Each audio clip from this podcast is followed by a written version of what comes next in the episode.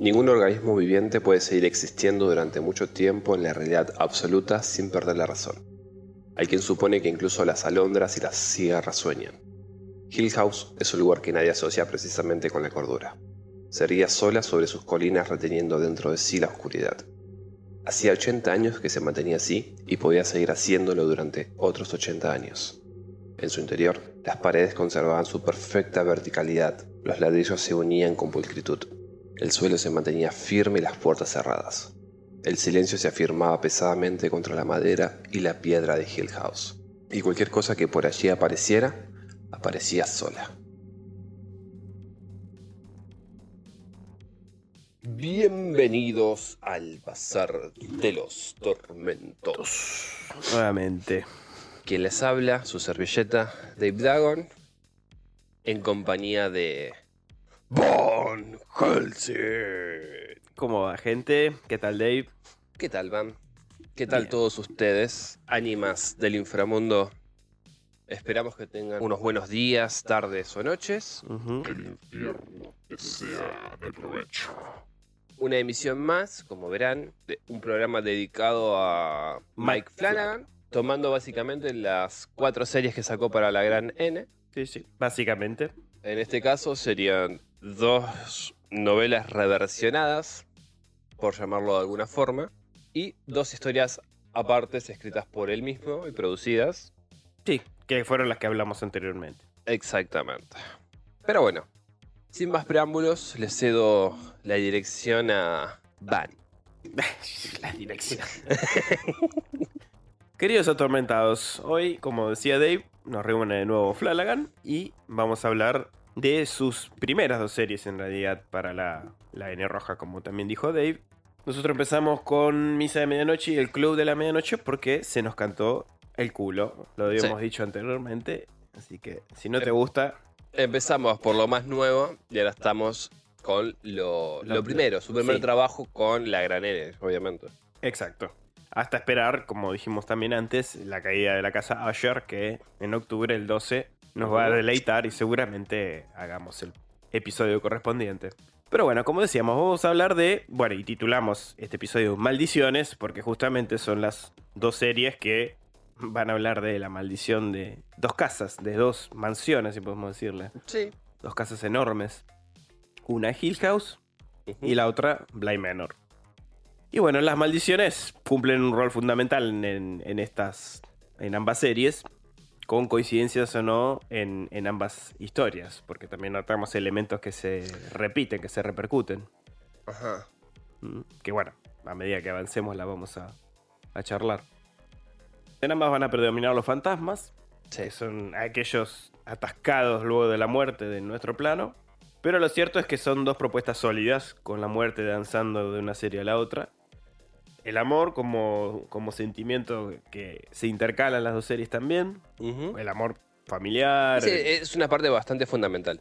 Sí, Un cimiento bastante importante dentro de. dentro de, sí. Ya sea relaciones tóxicas o, o el amor incluso para aquellos que nos dan un sentido o un propósito, como el personaje de Hannah, por ejemplo. Sí. Lo cierto es que Flanagan tomó dos novelas, La maldición de Hill House de Shirley Jackson y Otra vuelta de tuerca de Henry James, Ujú. y de estas dos tomó elementos fundamentales. No respetando al pie de la letra cada obra, No. pero sí condimentando acertadamente con ingredientes de su propia perspectiva, experiencias y vivencias personales, ¿no? Sí. Muy notables en La maldición de Hill House, y una excelente reinvención de las obras del autor de Otra Vuelta de Tuerca, convirtiendo La Maldición de Bly Manor en una oda para Henry James, ¿no? Que eso también Sí. lo vamos a charlar después. arrancamos con la maldición de Hill House directamente. Dale, perfecto. Como decíamos, es la historia de una familia que cae en una Menemista. desgracia. También. Una familia menemista. No hay rubios. No, hay o sí, uno solo. Sí, Eh, Luke. Luke, el único. Luke es un Jedi por hoy. Ya está, Perdón, listo. Basta de chistes. Como decíamos, si bien está inspirada en la novela de, Shirley Jackson, elementos Más que inspirada, te diría basada. basada, hay muy poco de lo narrativo. Diría prácticamente nulo, son más elementos que Sí. hilo argumentativo, digamos. Ponele que de un 100% es un 10. sí, sí, los nombres, por ejemplo, de los personajes. Los, los que son- nombres. La ubicación, que es en ninguna parte, Sí. porque no te dan un lugar en- geográfico en concreto. No, sabemos que es Estados Unidos, pero... La casa derruida, tal, tal cual como la describen. Sí, con esta estructura victoriana, ¿no? Que coincide también en la novela. Y nada más.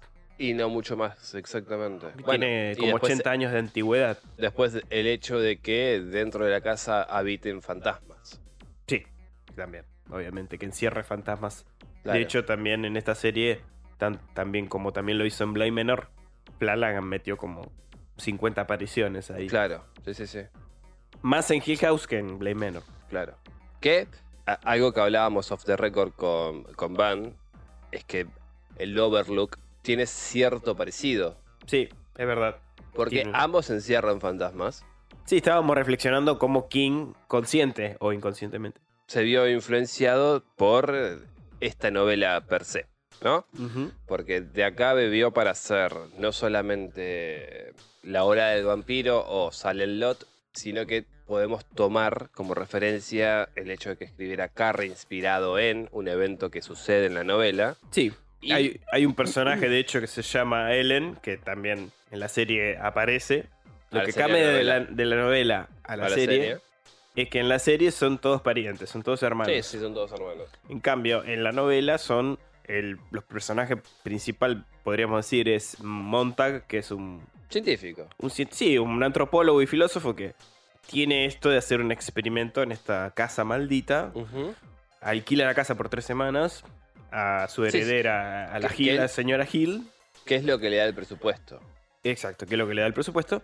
Y contrata a, bueno, uno que es pariente de los Gil. Que es como un, un gil, básicamente. Es claro, justamente le hace honor a- lunfardo, es un Gil. Y los otras dos son dos chicas, justamente, que también coinciden en el nombre con él o Eleanor, o Nell, como cariñosamente le dicen en la serie. Y Tío. Theo, Theodora.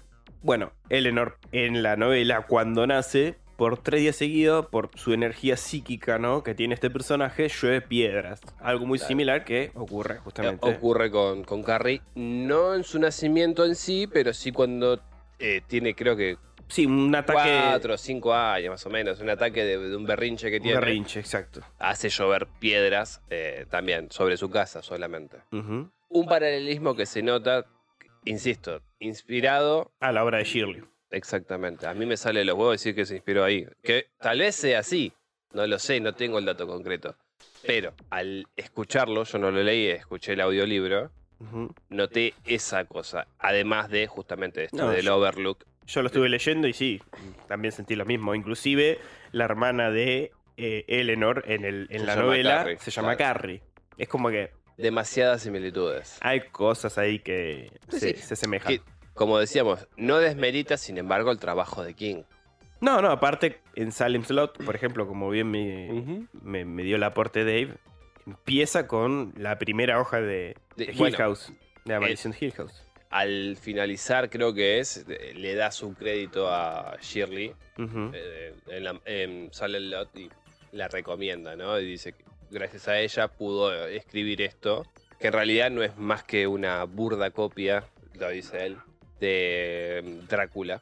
A él se Re- le- Reinventada, digamos. Claro, a él se le ocurrió vagando por ahí, por las carreteras de Estados Unidos, un pueblito medio abandonado, y se le ocurrió toda la historia, inspirado en Drácula.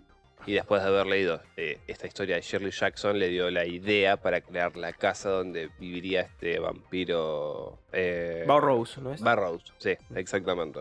Bueno, después decíamos con el tema del Overlook, el hecho de que habitasen los fantasmas también ahí, o sea, es como Hill House, básicamente. el, el, la casa o el hotel es una presencia viva.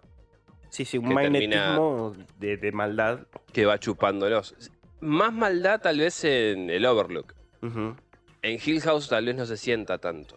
Hay, hay algunos malos. bueno, hay algunos malos. Pero sí, no sé si es la. No sé si es el magnetismo per se. Sí. O simplemente es una casa come almas. No tengo idea. Interesante. no sé cuál será en la novela por lo menos parece como una atrapadora de almas, pero de maldad per se no se habla. Ajá. No, no, no, por eso. Eh, puede ser que directamente potencie la maldad la casa, ¿entendés? Posiblemente. Es como un gran limbo. Y si no da maldad, provoca locura, que es lo que vamos ahora a conversar, ¿no? o sea, termina volviendo loco a sus habitantes. Mm. Y justamente la historia que se le ocurrió a Flanagan es vamos a agarrar como elemento a Hill House, o sea, esta casa que desconocemos su paradero. Vamos a poner una familia de cinco, bueno, siete en realidad, cinco niños y dos adultos, o sea, los padres. Y vamos a, a maldecirlos a todos, a hacerlos sufrir a todos, porque en realidad cada uno de los siete sufre las apariciones y van a sufrir toda su vida haber vivido ahí por ese verano. Claro. Sí, sí, y, cada uno de ellos sufre las maldiciones sin ser conscientes de que está sufriendo la maldición. Exactamente, encima. Porque ahora vamos a, hablar de cómo arranca, pero ya de por sí los niños tienen una inocencia, una manera de ver la vida muy distinta a la de un adulto. Y ver las cosas que van a ver. Los termina afectando. Los va a terminar afectando. Sí o no. Inclusive hasta los adultos, porque la mamá de ellos cayó claro, pero víctima de esta casa. La madre de ellos tenía, digamos que cierta sensibilidad, por llamarlo de alguna forma. Innata, digamos. Sí, menos fuerte tal vez que Theodora y... Sí, que sus hijas. Y Nell. Y Nell, sí, probablemente. Consta de 10 capítulos, más o menos la duración de cada uno. Sí, una hora. varía entre 45 y una hora. 53, 55. Minuto más, minuto menos. Sí. Te, vas a comer 10 horas casi. Sí, sí, Te vas a comer 10 horas. Es muy buena para maratonear, eso sí. Pero bueno, los episodios son largos. Y arranca con el primer capítulo que se llama Steven ve un fantasma. Mm. Bien, ahora, Steven, ¿no? Steven es parte de estos hermanos, estos cinco hermanos que, decíamos es el mayor. que es el mayor, justamente. Que tanto Steven como su hermana que le sigue, Shirley, son dos personajes completamente inventados. No, existen en, la novela. Pero bueno, uno es en honor a. Ambos, digo, son en honor a Shirley Jackson, justamente. Shirley, tanto por su nombre como por su fortaleza como mujer. Sí. Y eh, Steven porque prácticamente representaría quién escribe sobre Hill House. O sea, él de adulto se hace escritor y es prácticamente Shirley Jackson, porque inclusive en, sobre todo en el último episodio se, se leen fragmentos de su libro y son idénticos al del libro de, la escritora. Claro. Así que básicamente es un claro eh, homenaje, guiño, sí. guiño a la autora. Ahora bien, se llama así porque nos presenta esta familia que está en esta enorme casa victoriana eh, llamada Hill House. Y eh, vamos a ver cómo, sobre todo los más chiquitos, empiezan a, a ver fantasmas en esta casa. Sí. Pero a través de flashbacks, flashbacks constantes, ¿no? Vamos a ver a, los hermanos de adultos y a los hermanos de, niño con su padre. Convengamos también que la familia es bastante disfuncional. sí, de un evento traumático cuando ellos, son eh, pequeños aún. Eh, y nada, es una familia además de disfuncional fragmentada.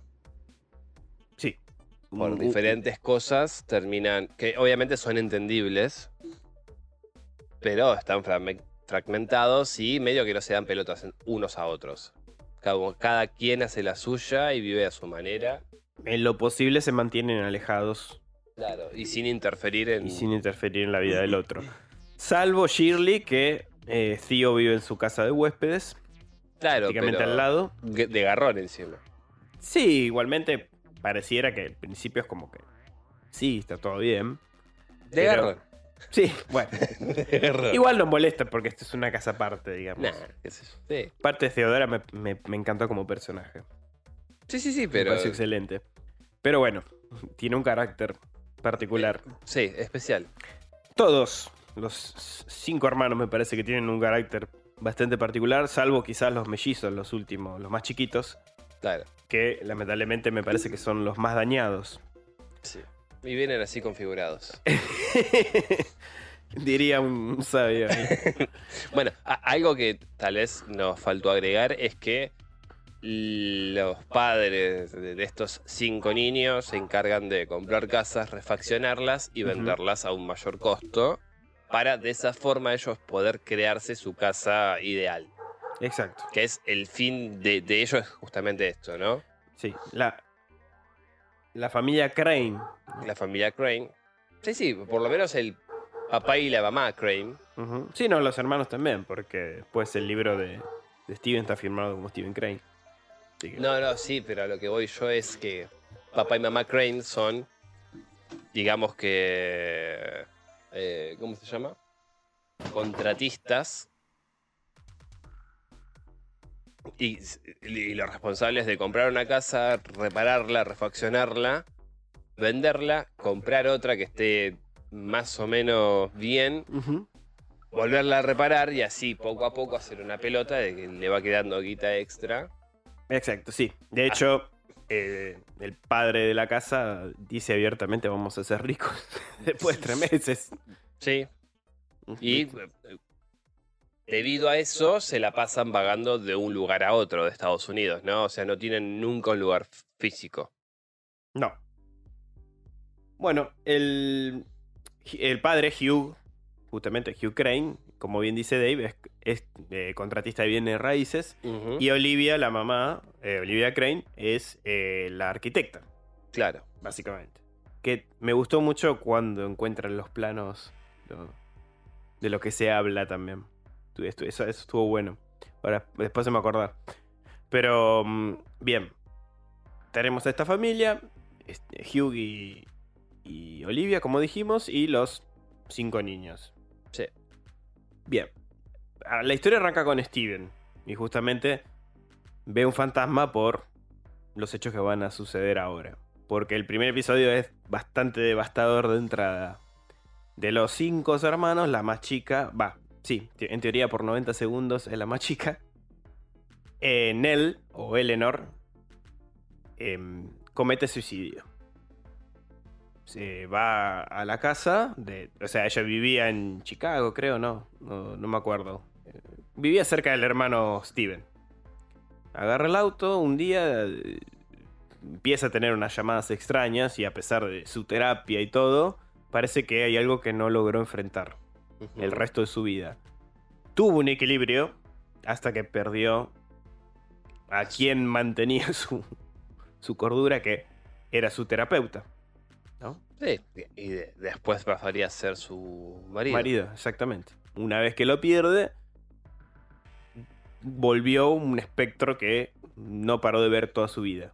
Claro, pues básicamente tenía, se supone que desde la más tierna infancia, ataques de parálisis de sueño. Que si alguno de los, de los que nos oyen la tuvo o la padeció, sabe lo que es esto y lo horrible que se siente. Sí. Tanto si abrís los ojos como no. En mi caso yo no, nunca abro los ojos. Cagón, sí.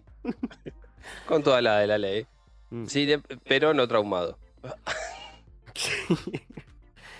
Sí, es más, si quieren mandarnos anécdotas anónimas o, O no, o no, eh, manden-. Claro, a través de www.elbazardelostormentos.com.ar en la parte de contacto, ahí dejan su, su anécdota. Pero, bueno, el, Nell sufría este Lo, tipo lo de... podríamos enganchar al maligno y leer juntos Ahí está. Que- casos de parálisis del sueño. que- ahí está, sí, sí, que los analice. Que los analice. ¿Qué puede significar tal cosa? Pero bueno. No, no, bueno, decíamos que Nell desde la más tierna infancia sufría este tipo de ataques y siempre, siempre que abría los ojos se encontraba con una mujer con el cuello roto. Era un fantasma que le iba a perseguir toda su vida, básicamente. Y que apareció por primera vez ahí en. Dentro Hill de. Hill House. Exactamente. Y bueno, cuando finalmente, a través de una llamada, el padre se entera de que Nell. Fue a Hill House, va a buscarla y la encuentra ahorcada justamente, empieza a llamar a los hermanos. Claro. Más o menos en este primer episodio nos va presentando cada uno en qué estado está, ¿no? En su adultez. Steven es un autor, un escritor reconocido. Sí.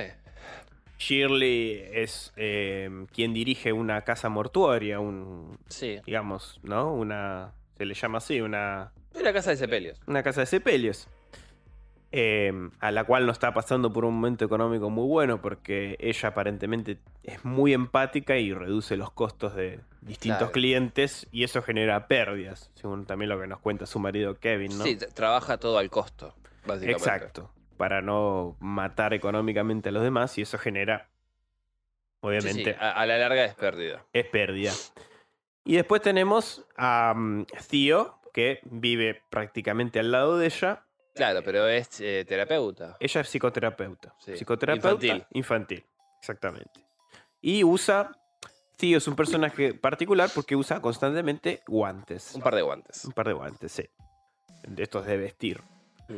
Tiene un propósito porque heredó un poder o, o Hill House le despertó este poder. Es algo que no.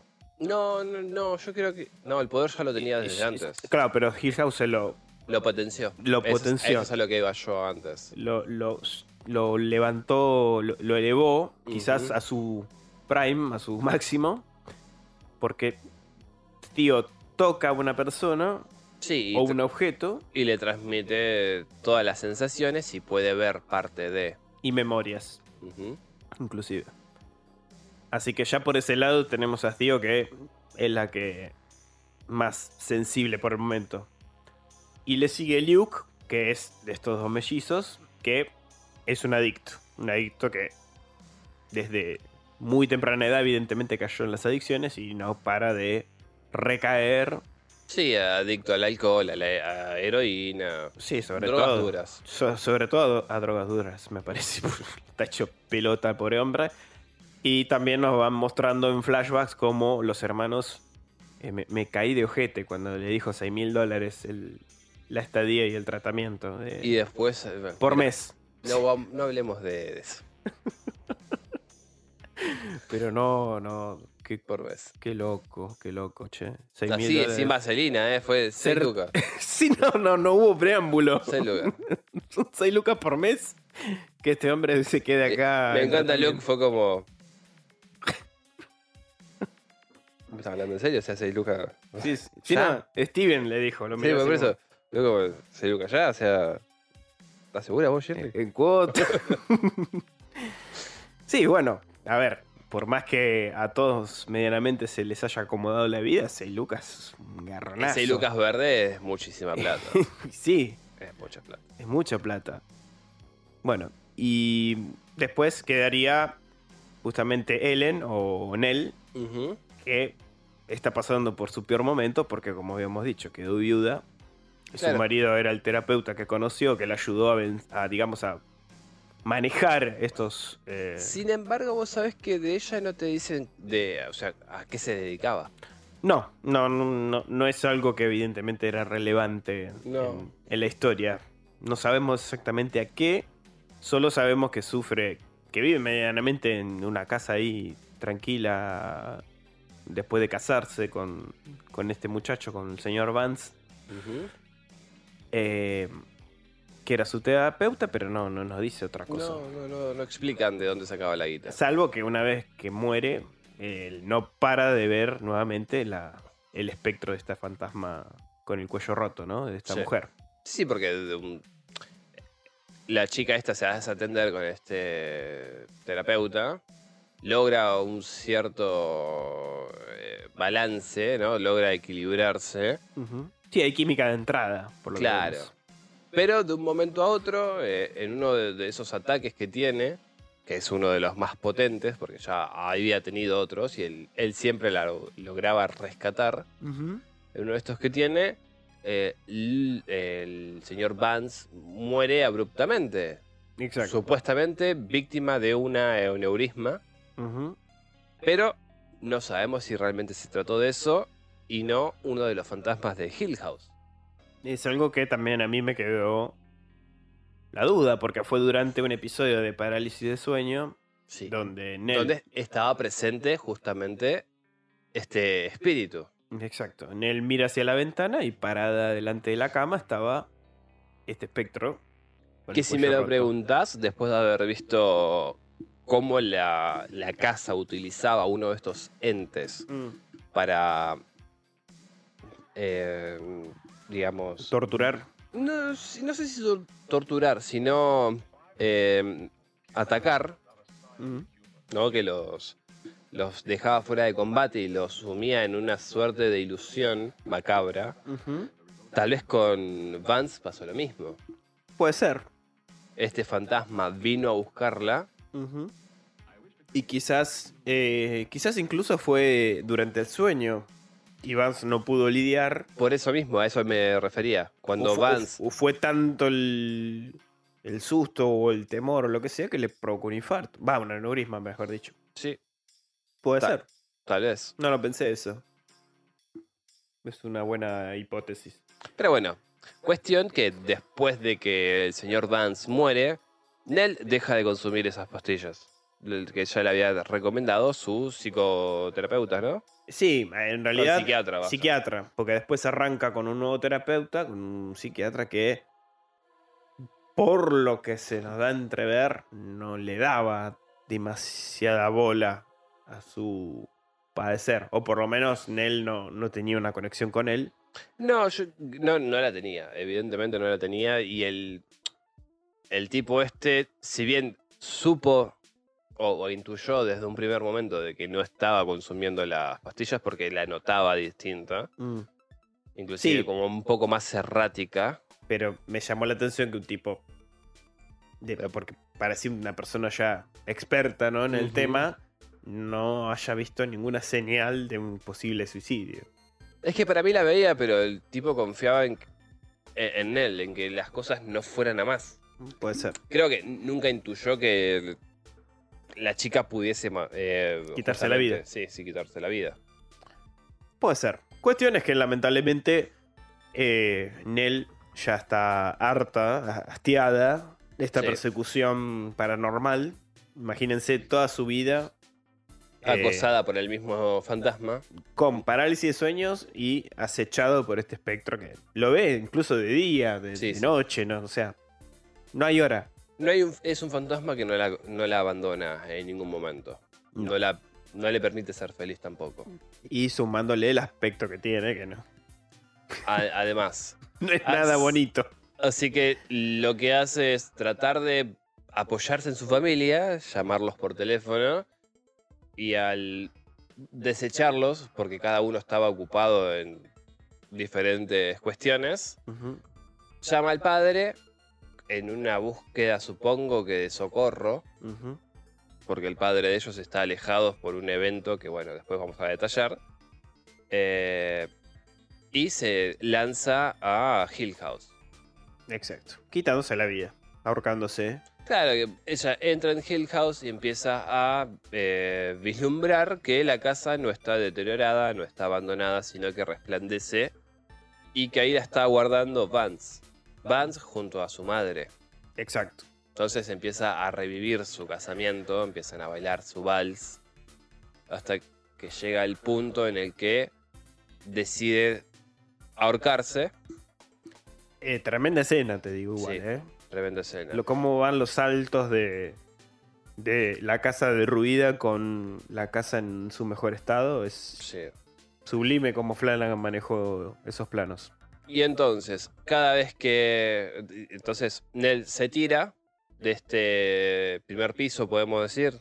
Sí, de esta, hay una escalera caracol que... No, casi dos pisos Dos- creo que eran. o segundo piso. Supongamos segundo piso, con una de las cuerdas que habían dejado en antaño el padre junto con la madre, de los arreglos que estaban haciendo. Se la calza como un collar, se tira y empieza a descender. Pero no a descender y tocar el suelo, sino a traspasarlo y verse ella misma ser la persona que se asustó a, a ella también. O sea, es como que el fantasma siempre fue en él, en sí. Exacto, fue como una especie de premonición cíclica, ¿no? Sí, Con una entidad que reflejaba cómo iba a terminar su vida. exactamente. Entonces empezó a ver ella misma muerta, descendió más a, a- a más joven, se vio hasta inclusive ya pequeña cuando fue su primera intro- eh, Sí, intromisión Sí, y la, espichó, murió, listo. Entonces, ahora la serie va a girar alrededor de eso, exacto. de lo que es la muerte de Nell eh, y el velatorio de Nell. Sí, porque justamente el padre después, al primero que llama es a Steven, y Steven, eh, bueno, por su lado también estaba pasando por un momento matrimonial particular, Claro, porque Steven se casa. que la esposa esta vez no quiere envenenar a nadie, vuelve la Ni- actriz de Beverly, Y, y no es tan hija de puta. y no es tan hija de puta, de verdad, aunque se ganó una escena, Oh, hermoso, hermosa escena. una escena que... hermoso, hermoso. Es que tiene cara de loca la mina. Sí, sumarle la cara de loca, pero los efectos visuales, todo cómo quedó esa escena. No, no, no, es gloriosa, es gloriosa. Pero bueno, Steven, ¿qué pasa? Después de, mm, de haberse recibido de- en la universidad, el tipo se opera, se hace una Vasectomía. vasectomía y no se lo comenta a la persona con la que se casa, la cual quería ser madre. Claro.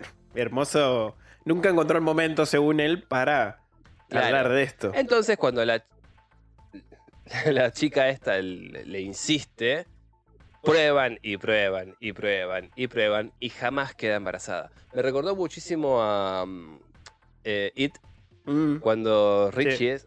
Sí, Richie. Richie, sí. Que también, o sea, se hizo la vasectomía, pero a él se le volvió a conectar todo, o sea, eran balas de salva. Es muy bueno eso. Me, me recordó a eso ahora. Bueno, cuestión que nunca se lo comentó hasta que le dice, che, mira, o sea, no estás quedando embarazada porque son tiro de fogoneo nada más. No hay Sí. ningún renacuajo vivo. Por eso. Eh, él, en este... eh, posee- en este rifle no hay nada cargado. nada. Está bien. Eh, En esta fuente no nada, ningún renacuajo. La cuestión es que Steven, por su lado, vive este, este tormento, si queremos llamarlo, este, este, esta culpa. Es la culpa, porque la serie nos habla mucho de nuestras culpas, ¿no? Sí, sí, la, la serie nos habla, mejor dicho, que los fantasmas existen y son Mm. justamente esto. Son justamente culpas, eh, que es algo que también en la novela Shirley eh, describe. Ok. Que Los fantasmas son culpas, justamente. Y está bueno cómo Flanagan fue manejando todo esto con cada uno De los personajes, de claro. los personajes. Entonces, tenemos a Steven que está. eh, Aunque es para mí a, a, a Sí. Nell la recagaron. Sí. Porque yo no sé qué culpa tenía esa No, pobre na- chica. Ninguna. Ninguna. Haber nacido 90 segundos después. antes. De, digo, perdón, después, Eh, Después de, de, de Luke. Luke. Lo único, la única culpa que tuvo. Porque pobrecita no, no. Era más buena que el, Sí. que el pan mismo. Ah, bueno, entonces, Steven es un escritor recontra renombrado que se ganó popu- popularidad al narrar los eventos de Hill House. Aderezándolos un poco y otro tantos no, utilizando también las memorias que tenían sus hermanos de las cosas que sucedieron dentro de la casa y él inventando también cosas que nunca vivió. Exacto. Entonces, eso le da cierta popularidad y el tipo empieza a chorear con eso. Empieza a, hacer libros sobre eh, barcos fantasmas, eh, departamentos fantasmas. Todo lo que tenga que ver con ese mundillo, el tipo lo empieza a explotar. Y eh, en este, en este presente que tiene, él está, cuando lo llaman él, en una casa donde una fan de él lo llamó y le dijo que eh, vio al, al cuerpo de- del marido acostado en la cama y escuchó cómo frenaba el coche que lo atropelló y toda la boludez.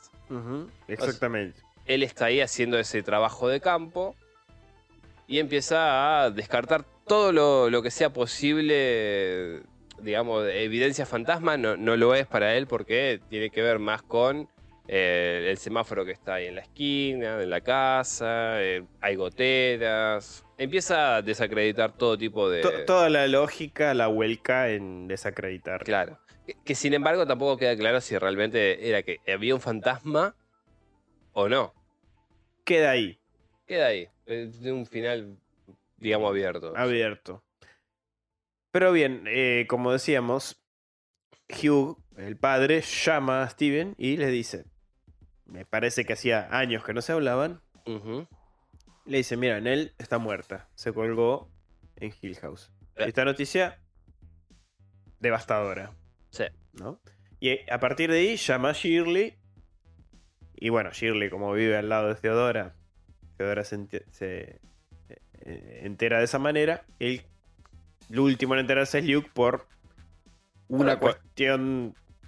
Lógica, porque está encerrado. Porque está prácticamente encerrado en eh, un centro de recuperación de, de adictos. Así que como lamentablemente cae y recae constantemente.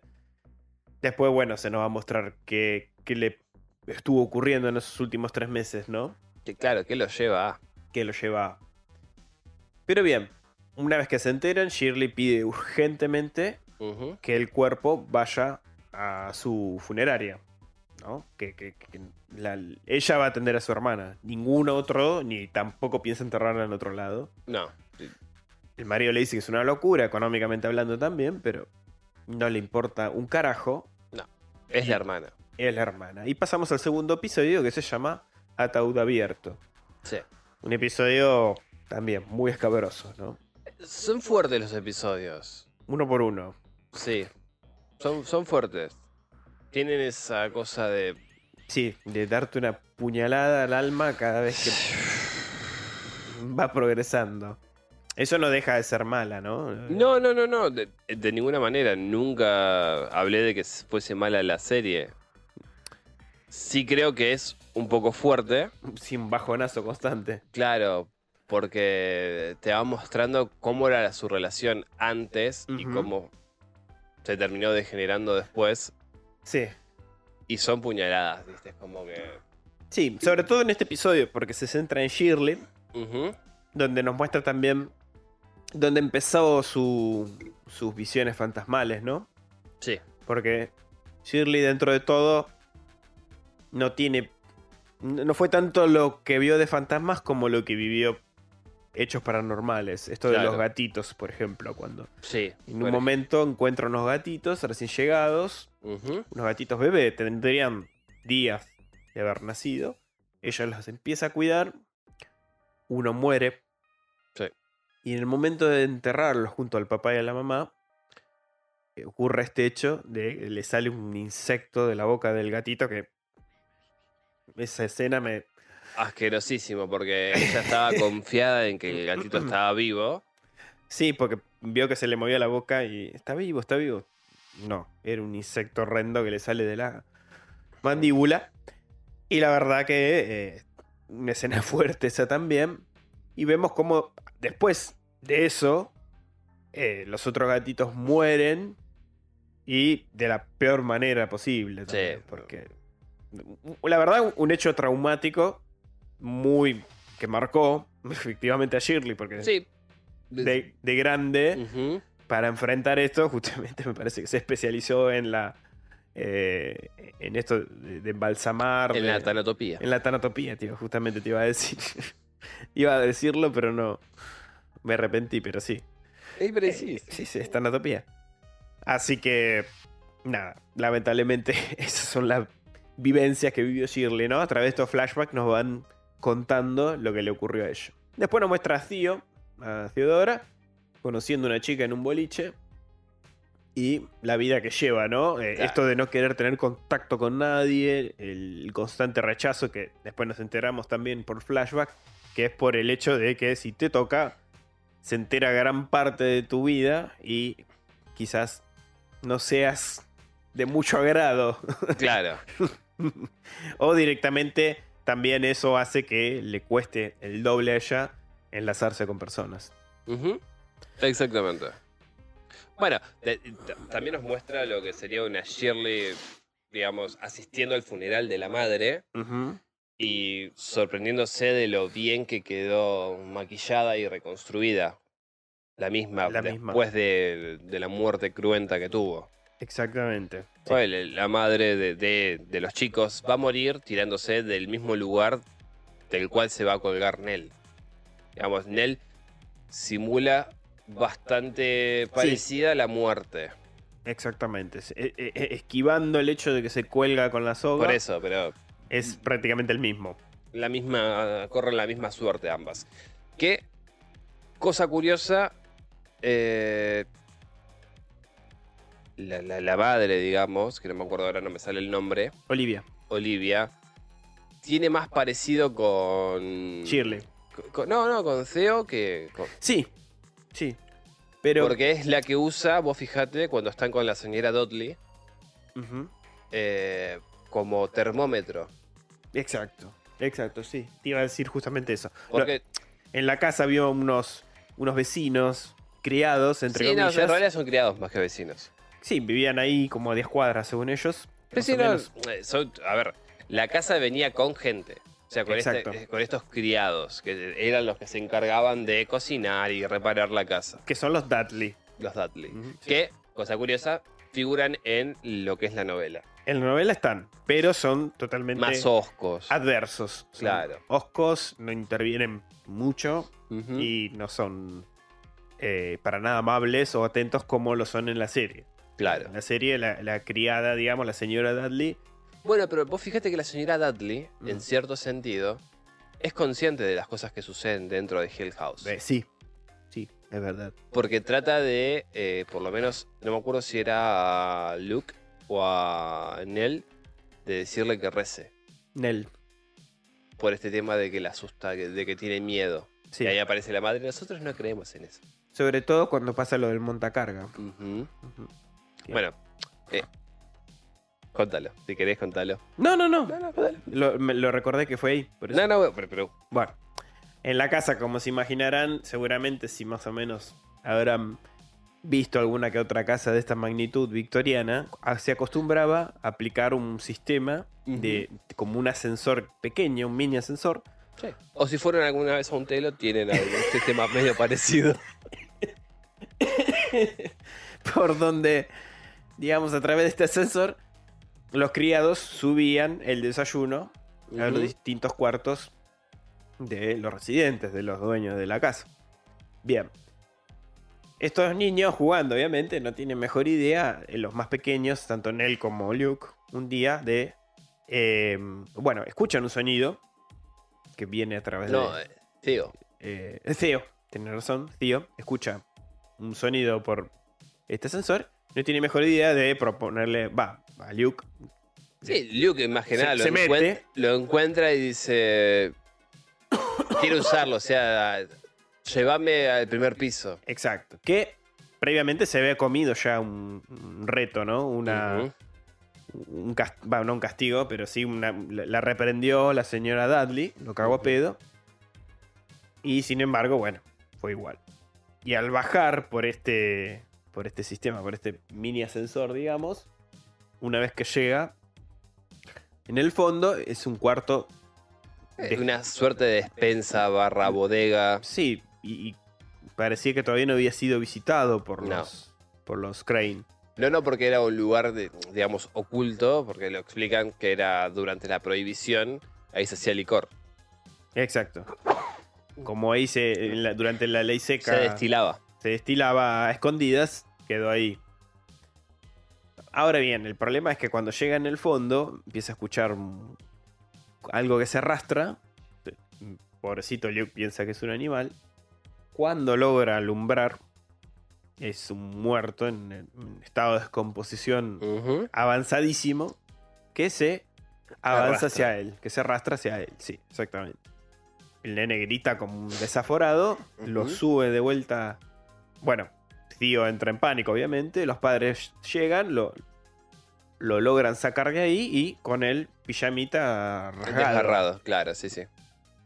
Ahora bien, el nene les dice a los padres, ahí abajo había un ser horrendo, un monstruo que me atacó, ¿viste? Y nada, los padres lo relacionan con las fantasías de un niño asustado por el hecho de ver...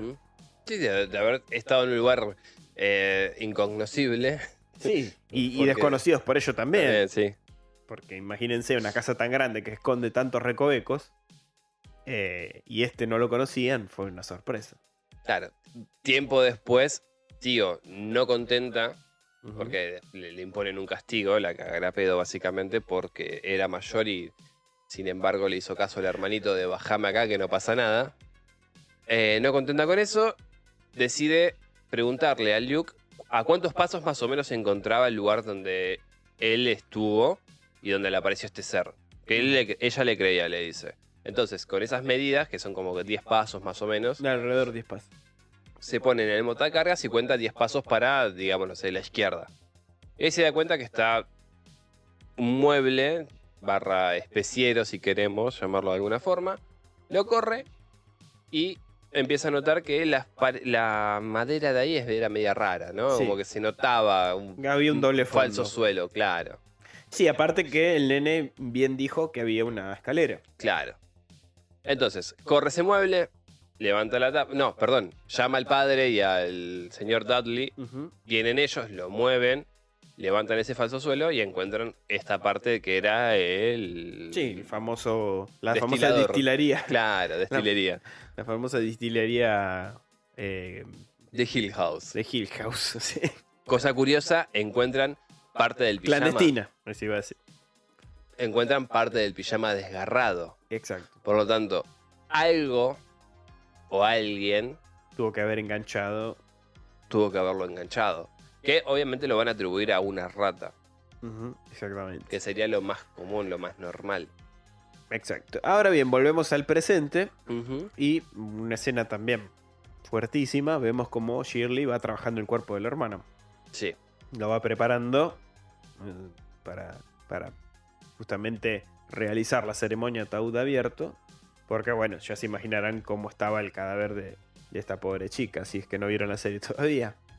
Aparte de estar azul y, y hinchado por, debido al, al ahorcamiento, el cuello Sí. partido. Mm. Y bueno, eh, con la experiencia que le otorgó su trabajo, la reconstruye lo Reconstruye. mejor que, que puede. sí, exactamente. Cuando termina su, su labor, ¿no? De, de- de maquillaje y demás, apaga las luces y al apagarlas ve el cuerpo de la madre que está al lado, en la otra mesa de trabajo. Ofreciéndole la cajita donde viene enterrado el gatito cuando era chiquita. Cosa que él altera sobradamente y con justa razón. Sí, aparte con los ojos en blanco, tipo una catarata, una cosa, una flanagueada, digamos. Sí, Porque lo usa bastante Flanagan a esto. Eh, pero bueno, está bueno. Quedó una escena Eh, eh, sí, sí, sublime. sublime. Pero bueno, básicamente prende la luz, ve que no hay nada, apaga y se va a la mierda. Sí, Dice, basta. Ya, ya está. Quedamos Demasiado con que vivo arriba de una funeraria. Es claro. Y ahora pasamos al tercer capítulo que se llama El Toque. El toque, claro. Y acá nos cuenta bien que cómo, bueno, cómo se despierta este poder de Tío. Y también en la adultez, esto de lo ¿Cómo que- lo utiliza ella? cómo lo utiliza, justamente. Porque Claro. en- tanto en el flashback del pasado se ve como ella un día es capaz de. eh, bueno, aparte creo que toca al hermanito cuando ve esto, ¿no? Sí, sí. No solo al hermanito, sino también con el, al padre, digamos, lo ayudaba al padre a buscar las cosas que eran de valor o no. Entonces, no solamente podía ver a través de un ser humano, sino a través de objetos. Exacto, de la casa. Bueno, de hecho también fue bastante perspicaz con esto de encontrar ese cuarto escondido. Bueno, pero por eso, o sea, pero porque ella tenía esta cosa de, como es, era una, un termómetro, iba sintiendo supongo que la temperatura de la casa y ese lugar en concreto habrá tenido algo peculiar, algo fuera de lo común. Bueno, en una, casa, en una parte de la casa, eh, ¿te acordás que Olivia... Por eso, eh, a, eso me refería cuando está con la, frío, que con la señora Dudley, están las dos y ella le dice, toda la casa está fría. Por Claro. eso siempre estoy de, de buzo, o sea, de suéter. Cuando los demás están en remera, en pantalón corto, ella siempre está vestida como si fuese que es otoño-invierno. Exactamente. Pero bueno, entonces, nos empiezan a, a mostrar cómo es que Tío, adopta... eh, en su adultez utiliza sus poderes en beneficio de sus eh, niños, Sí, de de, su- de sus sus pacientes. pacientes, sí. Hasta que llega una nena que tiene las mismas o más barreras que ella. Es una nena que por más que la toque no logra ver nada. No. Y suele dibujar el- al señor de. El La- señor sonriente. Señor sonrisa, sí. Señor sonriente. Que es un- una entidad que le ataca Sí, y le hace las peores cosas. sí. Algo que después, con el correr del episodio, digo con lo perspicaz que es, va a la casa de los padres. Claro. Esta nena tenía un padrastro. Sí, es- es- a ver, era una, una, una hija adoptiva de, de una familia. Eh, y ella pregunta, si- con la excusa de que vengo a ver la casa para ver si encuentro algo más, ¿no? algo que me, me dé una idea de por qué la nena bajó las calificaciones, o sea, qué es lo que le está pasando. Porque más allá de saber que el hombre de sonriente la, la acecha y que conoce cada escalón, porque hay uno en particular que hace un ruido en sí y el señor Sonrisas no lo pisa. No. Entonces, tío, con eso dice, ok, vamos a ir a la casa de la nena, vamos a ver qué carajo encontramos. Sí, aparte que tío soñando se lo, lo ve. Lo vea el señor Sonrisas. Y ahí eso es como que dijo, basta, tengo que ir a la casa porque esto me está, Me está afectando. me está, sí, obsesionando y afectando, las dos cosas me parece. Ah, bueno. Va a la casa, le pregunta dónde está el sótano. Entra en el sótano, se saca los guantes y empieza a pasarlo por todas las superficies. Al parecer, ninguna de esas superficies estaba contaminada con la presencia ni de la nena ni del Otro Mr. señor eh, sonrisas. Sonrisa. Hasta que llega al sillón. Y en el sillón que tienen ahí empieza. Básicamente sufre la violación ella también. Sí, el abuso. El Este abuso señor por Sonrisa. parte del señor Sonrisas. Que es uno de los peores. Te digo, es Sí, el peor capítulo. a mí se me... Ah, el Sí. corazón se me astringió. El señor Sonrisas no es nada más ni nada menos que, obviamente, el padrastro. Y ella, para no aceptarlo, en el Miraba el techo, techo. tenía justamente dos, tres manchas, daban la forma de, no sé, Sí, la- Jack, Jack O'Lantern parecía, básicamente. Sí, la- la- las formas de las maderas. digamos. Claro, por eso sí, sí, sí, la forma de las maderas tenía esas manchas que parecían Jack O'Lantern, o sea, la, la calabaza de, de Halloween Claro. más bueno, o menos a eso se, se parecía. Y la nena, para no conciliar la idea de que la persona que la adoptó la estaba violando, se imaginaba que era eso. Sí, o- mm, tal vez no muy segura, porque su- veía solamente la cabeza de, de- de esta cosa. Le toca la mano al padre, y ahí cuando lo toca, ve todo. Exacto. Hace la excepción de usar el guante y ya está. Ya eso le asegura todo, lo que lo que previsionó, predijo. Mantiene la, la templanza, la- la Como La se, puede llegar, como se puede llegar a mantener en un momento así. Y hace un llamado por teléfono a, a- justamente a la policía. Le dice a, supongo que algún detective conocido de ella que ya estuvo en otros casos parecidos y le dice, vos confía, vos fumá que... Sabe, sabe que yo no me equivoco. claro, Prácticamente le dije eso. con estas cosas no, no hay forma que yo me equivoque. Y bueno, le dice, si lo apretan un poquito más, el pelotudo este va a confesar todo. Y es justamente lo que hace. Pero en cuanto tú lo empiezan a... Sí, el- sí, porque no, no, no sé ni siquiera cómo calificarlo. Generado de Y, y mierda. que yo sé que es un actor nada más. Sí, no, pero ya se ganó todo mi, desper- mi desprecio. Entonces, bueno, lo someten a justamente a un interrogatorio y el tipo termina confesando de que sí, que él estaba abusando de esta nena. Ujú. Bueno, y este episodio bastante tremendo nos permite conocer bien a... Sí, sí, el trasfondo y el poder de, de Theo, De cómo Theo. funciona. Exacto. Después de eso, como ella sabía, había probado la comida oriental y tenía ahí el número apartado del delivery, llama por teléfono, acude esta persona que ya se la había encontrado en un boliche, ¿no? Y, y Tío le cortó el rostro como la mejor, la lleva a casa y le dice, bueno, hoy quiero comer arrolladito primavera.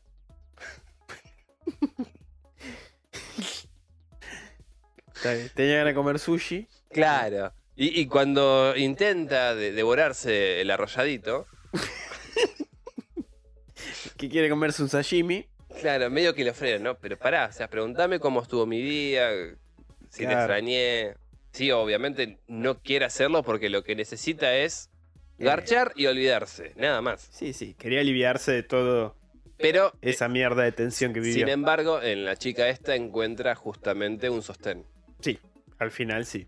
Porque Y- parece que es de las pocas personas que por lo menos le preguntaba cómo estuvo su día. Claro. Cómo- Y que bueno, obviamente la chica le pregunta cómo estuvo el día de Tío y Tío le dice, bien, o sea, tuve este caso, una nena de tal forma, se tenía una barrera, nunca pude ver nada hasta que me enteré que el padrastro la violaba. Ujú. Ese fue mi día. Como que, ¿para qué te pregunté? no la pusiste. No pusiste el clima muy, muy Claro. romántico como para proseguir, pero bueno. Claro, es como que... Nada la puta que te parió, qué sé yo. Básicamente. Pero bueno, pasamos al cuarto capítulo que se llama Cosa de Gemelos. Y, y yo creo que este, este capítulo también es bastante estremecedor. Duro. también, pero por el lado del horror, ¿no? Que es lo que acá no, nos gusta mucho también. Se destaca bastante, ¿no? Porque nos presenta un poco las vivencias de estos niños, ¿no? Sí, mostrándonos el presente, ¿no? De Luke con, con- con esta desgracia que lo persigue de, de ser un adicto. Y bueno, y lo que le ocurrió un poco a Nell también. sí, Nos muestra a ambos gemelos sus vivencias. Nell, por su lado, como ve a esta aparición, a esta colgada, a esta mujer, no, eh, ahorcada, perdón, sí. que ve a esta mujer ahorcada. Y por su lado, todavía no nos habían mostrado bien definido que lo acechaba también a, al pobre Luke. Sí, y, y de, de todas formas igualmente me gustaría que no nos saltemos una parte que es cuando están en una de las habitaciones, que es como la habitación para convalecientes, en la que encuentran esta suerte de magnetófono o teléfono Sí, que conectaba con la cocina, exacto, que hablaban por ahí. que hablaban por ahí y en ese momento ven a la antigua señora de la casa que cayó enferma ahí, que ven en su espectro. No, no lo ven todos, sino solamente en él. Nell, exacto. Lo ve por el reflejo. Sí, la señora Hill. La señora Hill, que no era un fantasma hostil. No. A ver, eh, era eh, aberrante, Sí, de aspecto. pero porque ya estaba anciana y estaba justamente con el cuerpo todo azul y los ojos blancos. Está bien que me lo haya recordado porque nos muestran también que no eran los únicos fantasmas que veían. Porque Luke no fue el único fantasma que vio el del sótano escondido. No, Y también, en todo caso, Nell no era el único espectro que veía, el de la chica del cuello roto. no, no, no, no, no. Por lo menos ellos dos podemos decir que veían, vieron dos espectros dentro de la casa. Dentro de la casa. Que a nosotros, como espectadores, se nos presentaron como espectros. Exacto. Que para mí el que más miedo daba es Sí. el que ve Luke. Sí, El señor Gris es el Greyman. sí. Aparte cómo está hecho, ¿no? Que flota, no camina, los brazos largos, Sí, bueno, el eh, sombrero bombín. Eh, El señor Gris básicamente es uno de los habitantes de Hill House, que también eh, estuvo siendo acechado por las entidades, al parecer por una en concreto. Dos. Dos Claro, mujeres. pero te digo, una de esas podría ser la que se le presentó a, a Olivia. Grey. Sí, la, la el loquero. Sí, es muy probable. Pero bueno, eh, el tipo este que nosotros vemos es alguien que fácil me dirá que tres metros, Sí, dos mínimo. Claro, y va caminando con un bastón, el cual es el que usa para moverse, porque ni siquiera llega a tocar el suelo. El, tipo está fácilmente unos 50 centímetros por encima del suelo. Sí, no, cam- flotando. no camina, flota. fluctúa. Y el palo lo, lo ayuda a avanzar. Retroceder, en Exactamente. todo caso. La historia de este personaje es que, acosado por eh, estos espectros, en concreto dos, de, de dos mujeres que lo acechaban diariamente, decide, para tratar de escaparse de, de ellos, emparedarse a la pared. Eh, justamente en lo que es el sótano. En el sótano. Se Como am- si fuese- Se amuralla el solo. Ahí. Claro, una suerte de imitación al gato negro De, de Poe. De Poe, sí. O el barril amontillado, si queremos También. también. Es verdad. Se amuralla él a, a- a la pared, creyendo que tal vez de esa forma podría escaparse de estos fantasmas. Porque además usaba un bastón también para moverse. Sí. Por lo cual podemos entender que haya sido alguien que era rengo, alguien que tenía alguna convalecencia bastante Sí, eh, importante. importante. Muere como moriríamos nosotros intentando terminar la casa, con, con el fratacho en la mano. Y sí, el tipo este, después de haber terminado de amurallarse, empieza a escuchar que los fantasmas están con él. Lo empiezan, ya lo vuelven loco y el tipo rasguña las paredes intentando escapar, cosa que es imposible. Sí, im- imagi- imaginé ese momento, la verdad es un desquicio total. Pero bueno, nos falta aclarar que vemos todo el recorrido de, de esta conexión con los Claro. gemelos, entre ellos dos, ¿no? Y conocemos el fantasma que veía Luke. Claro, bueno, el fantasma que ve eh, Luke es también propiciado culpa de la madre, porque encuentra un bombín y se lo da a él. Le dice, esto es un, un sombrero de niño grande. Claro, y cuando se lo pone, el fantasma después lo empieza a acechar a Luke. Doblemente. En una noche. No, no, porque antes de eso el fantasma nunca lo había jodido. a él. Es verdad, porque va a buscar el sombrero. Después de eso lo empieza a acosar. El pendejo se queda con el sombrero, ¿no? Y, y una de las noches en la que están durmiendo, empieza a escuchar que se abre la puerta. Empieza a escuchar ruidos en el pasillo. Un tuc, tuc, tuc, que era el palo del, del señor Gris. Exactamente. Luke, cagadísimo hasta las patas, se mete abajo de la cama y ve cómo se abre la puerta y ve cómo esta entidad se acerca lentamente, ¿no? Agarra el sombrero de Bombín, se lo calza y se va. El tema es que con el cagazo Luke hace un ruido y el- la cosa esta se agacha para verlo. Y sí, imaginen el cagazo de verle la cara al bicho ese. A partir de ese momento es entendible de por qué Luke cae en las drogas y en el alcohol. Antes de internarse eh, en este centro que van a pagar eh, Steven y Shirley, convence a, a Nell de llevarlo una de las partes bajas para comprarse heroína y darse un último toque, ¿no? O sea, me voy a internar, pero déjame que me dé el último pase, el- el- la última jeringuilla, y ya después ya voy a estar bien. Sí. Nell creo que es consciente de que Sí, no tendría que haberlo hecho. Sin embargo, bueno, accede por esta buena relación que tenía y porque Luke, a pesar de, de- de ser lo que es, de un adicto, siempre creyó en él cuando ella le hablaba de, de esta cosa que la acosaba. Es Sí. ese fantasma de, la mujer con el cuello roto.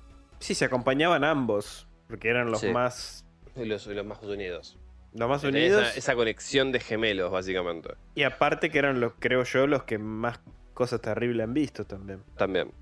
Pero bueno, básicamente, una vez que le compra la droga, se la da. Luke se inyecta. Y Nell ve al otro lado de, de la calle a su madre. Ya está, es- listo. Basta mundo, me quiero bajar. Sí, nos vemos. Nos vemos.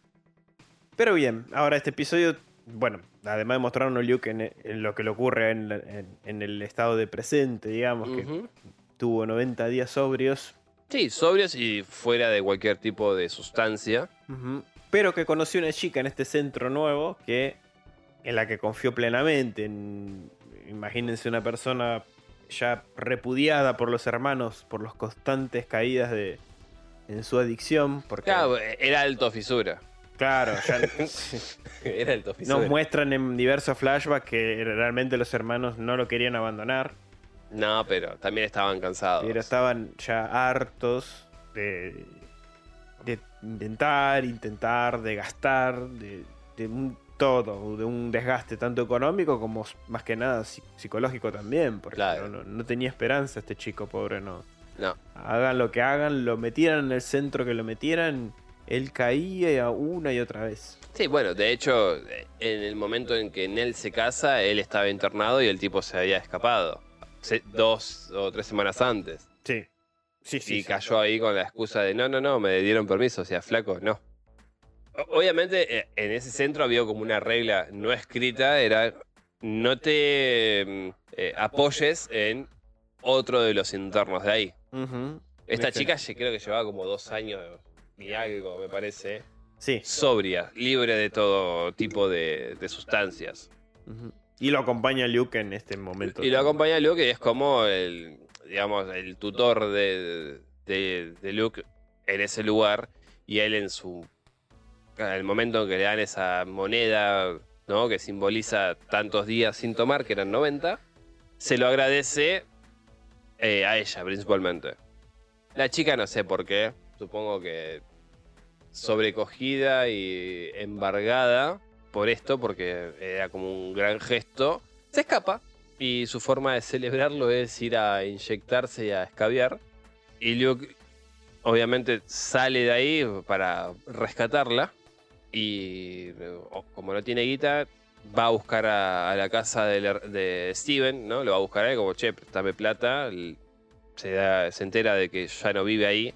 Eh, Late es la mujer. Sí, Eh, League. League. Lid le dice, vive en tal lado. Luke empieza a golpear, no lo atiende y fuerza la cerradura y se, se lleva una cámara de fotos y un iPad para venderlos, o sea, para la fisura que es, para venderlo y conseguir plata y poder alquilar una habitación con la chica esta hasta el otro día, para poder volver al centro.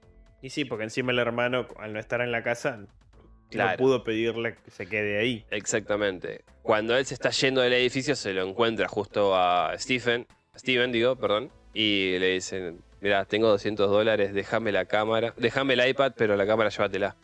Y otro, no, no, no, no, no, pará, pará, no, no es lo que pensás, pero obviamente, después de que lo hizo tantas veces, Sí, el hermano harto eh, bueno, lo despacha. Luke agarra los 200 dólares y le devuelve el iPad junto con la cámara. Y le, le vuelve a repetir que no es lo que él piensa, realmente. No.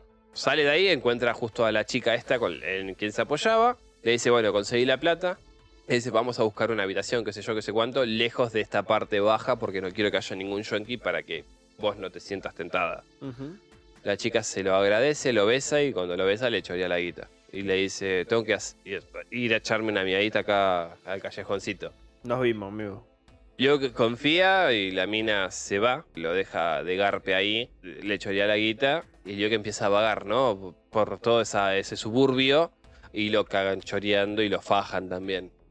Y a pesar de eso, el tipo no cae, o sea, no vuelve otra vez a la misma poronga, porque además de eso, no, no solamente que lo, antes de, perdón, antes que lo choreen, empieza a ver cómo aparece este hombre alto gigante que lo persigue. El hombre de gris otra vez. Y poco a poco se va acercando más. Y él, él cuando era pequeño, tenía un sistema de era contar hasta siete.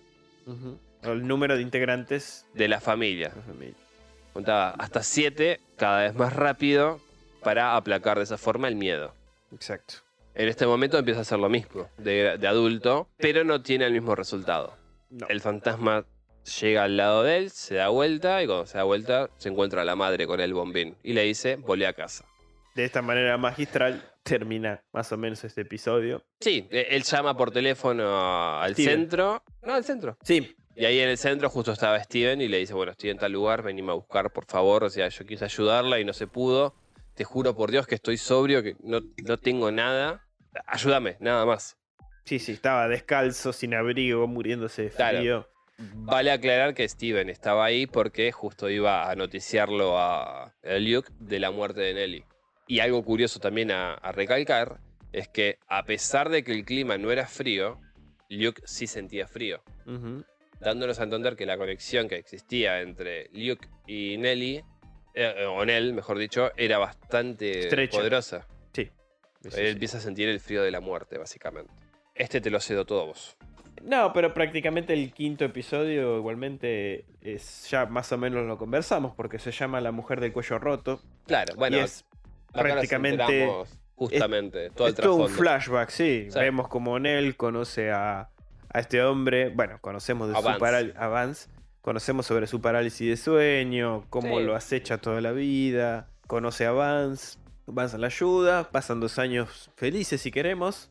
Sí. Bueno, algo que podemos rescatar de acá es que el padre de, de todos los chicos creó su propia versión de la madre. Sí, exactamente, sí. Porque acá hay algo que aclarar, es que el padre, después de que la madre se, se mata, Se quita la vida. a consecuencia de la influencia de la casa, no les cuenta la verdad a los chicos. Creo que nunca se las dice. No. O sea, los chicos después de ese momento pasan a, a manos de la tía, que era la hermana de la madre, y los cría a ellas. El padre pierde, supongo que cualquier tipo de potestad sobre los chicos. Y en, en una forma de, de evitarles el dolor, el tipo se directamente lo que sucedió no la cuenta. No. ¿Por qué no la cuenta? Ahora vamos a explicar por qué. Pero él trata de, de evitarles el dolor. El sexto capítulo es... El sexto capítulo se llama Dos Tormentas. Che. Bueno, Pero creo que ese es tremendo ese capítulo. Este es uno de los más interesantes, porque ¿qué pasa? Es, Es un, día, tremendo. un día antes del velatorio, están todos en, en la casa de Shirley, ya está el cuerpo de, de Nell embalsamado, puesto en el Ataúd. ataúd. Están todos ahí reunidos, están los siete reunidos. Exacto. Porque hay un Finalmente se reúnen todos. Porque hay un momento realmente en el que están todos sentados y al fondo y fuera de foco está Nell. Está en él. Está parada en él. Bueno, este episodio, Mike Flanagan mismo dijo que fue lo- el que más le costó, de los que más les costó hacer en su carrera. Más de 100 personas intervinieron en el episodio. Porque aparte vemos constantemente un juego de cámara rotativos y todas las cosas se tenían que ir haciendo secuencialmente. Porque a medida que ellos están reunidos, ¿no? Vemos ya el reacio, lo reacio que están los hermanos de que venga el padre. eh, bueno, de verlo a Luke también, que cuesta verlo. Theo por su lado con su personalidad, Shirley tratando de mantener su compostura, eh, la pareja Kevin y el cadáver de... Sí, este es el punto de inflexión de la Claro, es el punto de inflexión, o sea, constantemente planos rotativos y justamente la aparición de Nell que Sí, sí, la aparición pasiva de Nell, porque Sí. en realidad no influye en nada. en O nada. sea, están solamente reunidos los cinco hermanos junto con el padre y la visión del padre de la madre. Nada más. Exacto, exacto. Porque aparte, y- y no en todas las tomas, pero a veces la cámara da vuelta y está en él. Sí. Otras veces vuelve a enfocar sí, a otro personaje. Fuera de foco, pero está. pero está. Entonces como que tenés que estar prestando atención todo el episodio porque vas a ver que en él aparece en distintos puntos Bueno, el tiempo. Y, y este episodio viene, digamos, eh, eh, en una suerte de paralelismo conectado con un evento que sucedió cuando ellos eran niños. Exacto. En una noche de tormenta, ellos está, está la familia reunida y de repente, pero se desata no la tormenta, sino casi que te diría la del siglo. Empieza a hacerse concha, ventanales, se corta la luz y en eso que se corta la luz desaparece en él. O supuestamente desaparece. Que en realidad lo que va a suceder es que todos y cada uno de los integrantes de la casa van a estar envueltos por una bruma propia de la mansión. Convengamos que encima, en el presente, durante el- la reunión de, para el sepelio de, de Nell, hay una tormenta, pero Claro, claro. casi claro. igual, digamos. Casi igual. Pero va unida con que nosotros somos conscientes de que él está ahí y ellos no. Exactamente. Entonces, todos los integrantes de la familia empiezan a buscarla en él por toda la casa. Empiezan a. Los chicos van por un lado, los padres van por el otro, y los padres dicen, bueno, vamos a buscarla arriba, porque tal vez subió las escaleras. Y la madre, en ese momento, en- eh, al estar envuelta en esa irrealidad propia de la casa, siendo influenciada, empieza a ver un pedo de colores, empieza a ver a la anciana que vivía ahí en la casa, empieza a ver a una mujer con un vestido de, de ante, verde, con un bombín, con un, no, un sombrero Un antiguo, sombrero antiguo. y casi que también se encuentra en esta irrealidad, porque es consciente y no de lo que sucede. Y además empieza a, co- a comportarse erráticamente. Y vemos que la casa puede adoptar como la forma de la madre. Exactamente. El padre la empieza a perseguir, empieza a perseguir a esta entidad que no es la madre, que va de un lado a otro y termina siempre en... Perdón, termina entrando en el cuarto rojo, que es un cuarto al cual el padre no tiene acceso. Es No. el único de toda la casa que nunca pudo entrar dentro de. Que en recién se nos muestra ahora esto. Sí. Porque antes nunca se supo de esa, No, de esa puerta roja, ¿no? no. Y ahí Yo- vemos que esta, este lugar, esta puerta roja, era el lugar donde la casa los atrapaba a cada uno de los integrantes. Era Donde bailaba Theo. el salón de baile de Theo, el salón de juegos de Steven, La casa del árbol de Luke. la casa del árbol Porque de nunca Luke, tuvieron una casa del árbol. el salón de té de Nell, el salón familiar de Shirley y la sala de lectura de la madre. Sí, de Olivia. Seis lugares en uno solo y para el padre no existía ningún lugar hasta, bueno, Él no podía entrar, fue hasta con una barrera. De, Barreta, sí. Barreta, perdón. Nunca y- pudo forzar. Encontraron más de una llave maestra y tampoco era posible ingresar dentro de. Solo esa puerta se abría quien consideraba a ella, digamos. Sí. Eran justamente prácticamente todos los integrantes menos Hugh. Entonces empieza una suerte de juego del gato y el ratón, de Hugh junto con Olivia, ¿no? Hugh tratando de encontrarla hasta que empieza, estallan los ventanales y Hugh dice, bueno, se va a la concha de la lora, me vuelvo. Y cuando está volviendo se la encuentra la mujer en la otra punta de la casa, sentada y totalmente perdida, casi que en trance.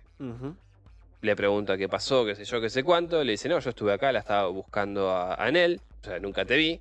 Exacto. Cuando bajan, se encuentran a Nell. Y Nell les dice, eh, casi en llanto, que ella estaba ahí y les gritaba y ninguno los podía escuchar. ¿Qué es lo que va a hacer también el fantasma de ella? Exacto. Al final sí. Gritarles y que nadie la escucha. Que nadie la escuche. Ujú. O sea, es un Claro. sorte de paralelismo. Sí, de, de- de dos. En realidad es de, de- dos planos. Sí, bueno, sí. porque está el plano del, del fantasma y el plano nuestro. Claro. El vivo. Bueno, volvemos al presente. Vemos a des- eh, fuera de foco y el padre sí la ve. Sí. O El padre tiene como una conexión con Hill House, que al parecer es el único. Escucha un ruido en la sala de velatorios y se ve teletransportado a Hill House. Exacto. Que bueno, lo que te iba a comentar es que para este episodio, o sea, todo lo que es efectos fue dificilísimo. Trataron de conseguir luces para hacer los rayos de la tormenta. Y eran luces especiales, específicas. Se tenían que hacer las luces en un momento específico que el plano girara. O sea, fue No, un trabajo de la concha de la trabajo, ya te digo, re- requiso casi de 100 personas. Claro. Un, no. un trabajazo porque todo, todo, o sea, por ejemplo, la coreografía de la cámara se incluyó en el guion. O sea que los actores estaban conscientes de cuando la cámara iba a dar vuelta porque ya estaba en el guion de ellos también. Claro. Y tenían que ir respetando eso mientras actuaban. O sea, No, un trabajo de la concha de la lora. una cama, porque decía la cámara gira a la izquierda, persigue a la derecha del pasillo izquierdo, manteniendo a Steven en el perfil. Así, todo, o sea, todo así. Aprenderse eso No, sí, habrá a, costado. a- a nivel actoral y técnico de los eh, camarógrafos y todo eso es una locura lo que fue dirigido. de. Dirigidos todos por Flanagan, igualmente, no Sí. lo dijimos, pero. Un Bueno, maestro.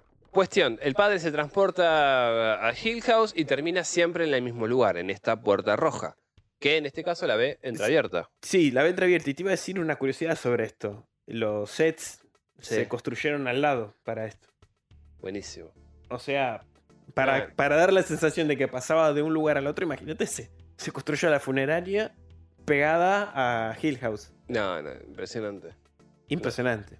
Impresionante. Y, se da- y te das cuenta porque es como que casi no ves efectos per se. No, no, no, la transición es totalmente limpia. Es inmediata y limpia. Sí. Es impresionante. Perdón, era eso. No, Me- me- a mí me fascinó eh, es- esa parte técnica y quería aportarla. Se encuentra con esta puerta entreabierta, este salón rojo, al cual nunca tuvo acceso, y cuando está llegando se le cierra en la cara. Y vuelve a la realidad. Se reúnen todos otra vez en la sala de velatorios y es- se cae a la verga el, el ataúd. Se cae, sí. Y además se encuentran con que a Anel le pusieron en los ojos dos botones. Porque a Anel en su tierna infancia le gustaba coleccionar botones. Empiezan a decir quién carajo fue. Le echan la culpa al padre, o sea, el padre dice, o sea, no soy tan hijo de puta, no soy tan macabro para ponérselos. Sí. Bueno, cuestión, nadie sabe. Y eh, este evento los afecta tanto que empieza, ya estaban tomados y empiezan a tomar mucho más.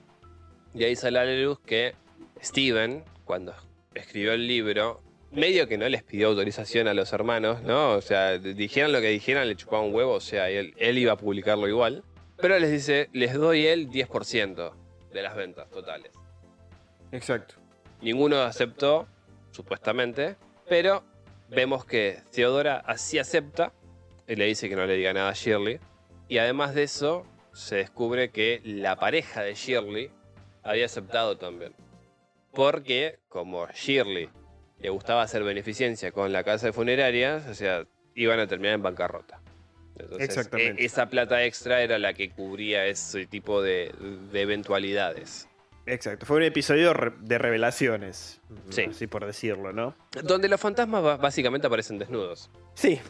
Muy, muy, metafóricamente lo describe Dave, porque fue así. Imagínate Shirley el dolor que, que sintió al enterarse que tanto su Un hermana. tanto hipócrita.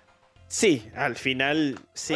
Hipócrita. Pero estuvo bueno eso, porque también nos muestran desde qué lado Sí, corre esa Claro. hipocresía. Porque ella sí, ella sí se mantuvo firme en no tocar un peso. Claro. No tocar un dólar. Sin embargo, a Shirley lo que la cosa es la aparición de una persona que levanta un vaso de, de un licor y la saluda. Sí, un martini. Así, Sí, saludo con el mar. Como. Que, y no, no, no se nos explica de dónde viene hasta el último capítulo. el último capítulo. Que eso también. Yo decía, ¿quién carajo es ese? ¿Quién será? Y, Porque era muy actual. claro, como que La no, no me vestimenta que cerraba. tenía ¿no? era totalmente ah, fuera de lugar con lo que era Hill House. Hill House, exactamente. En lo- eh, estamos en el 7, 8. Ese- ese ya prácticamente para el séptimo.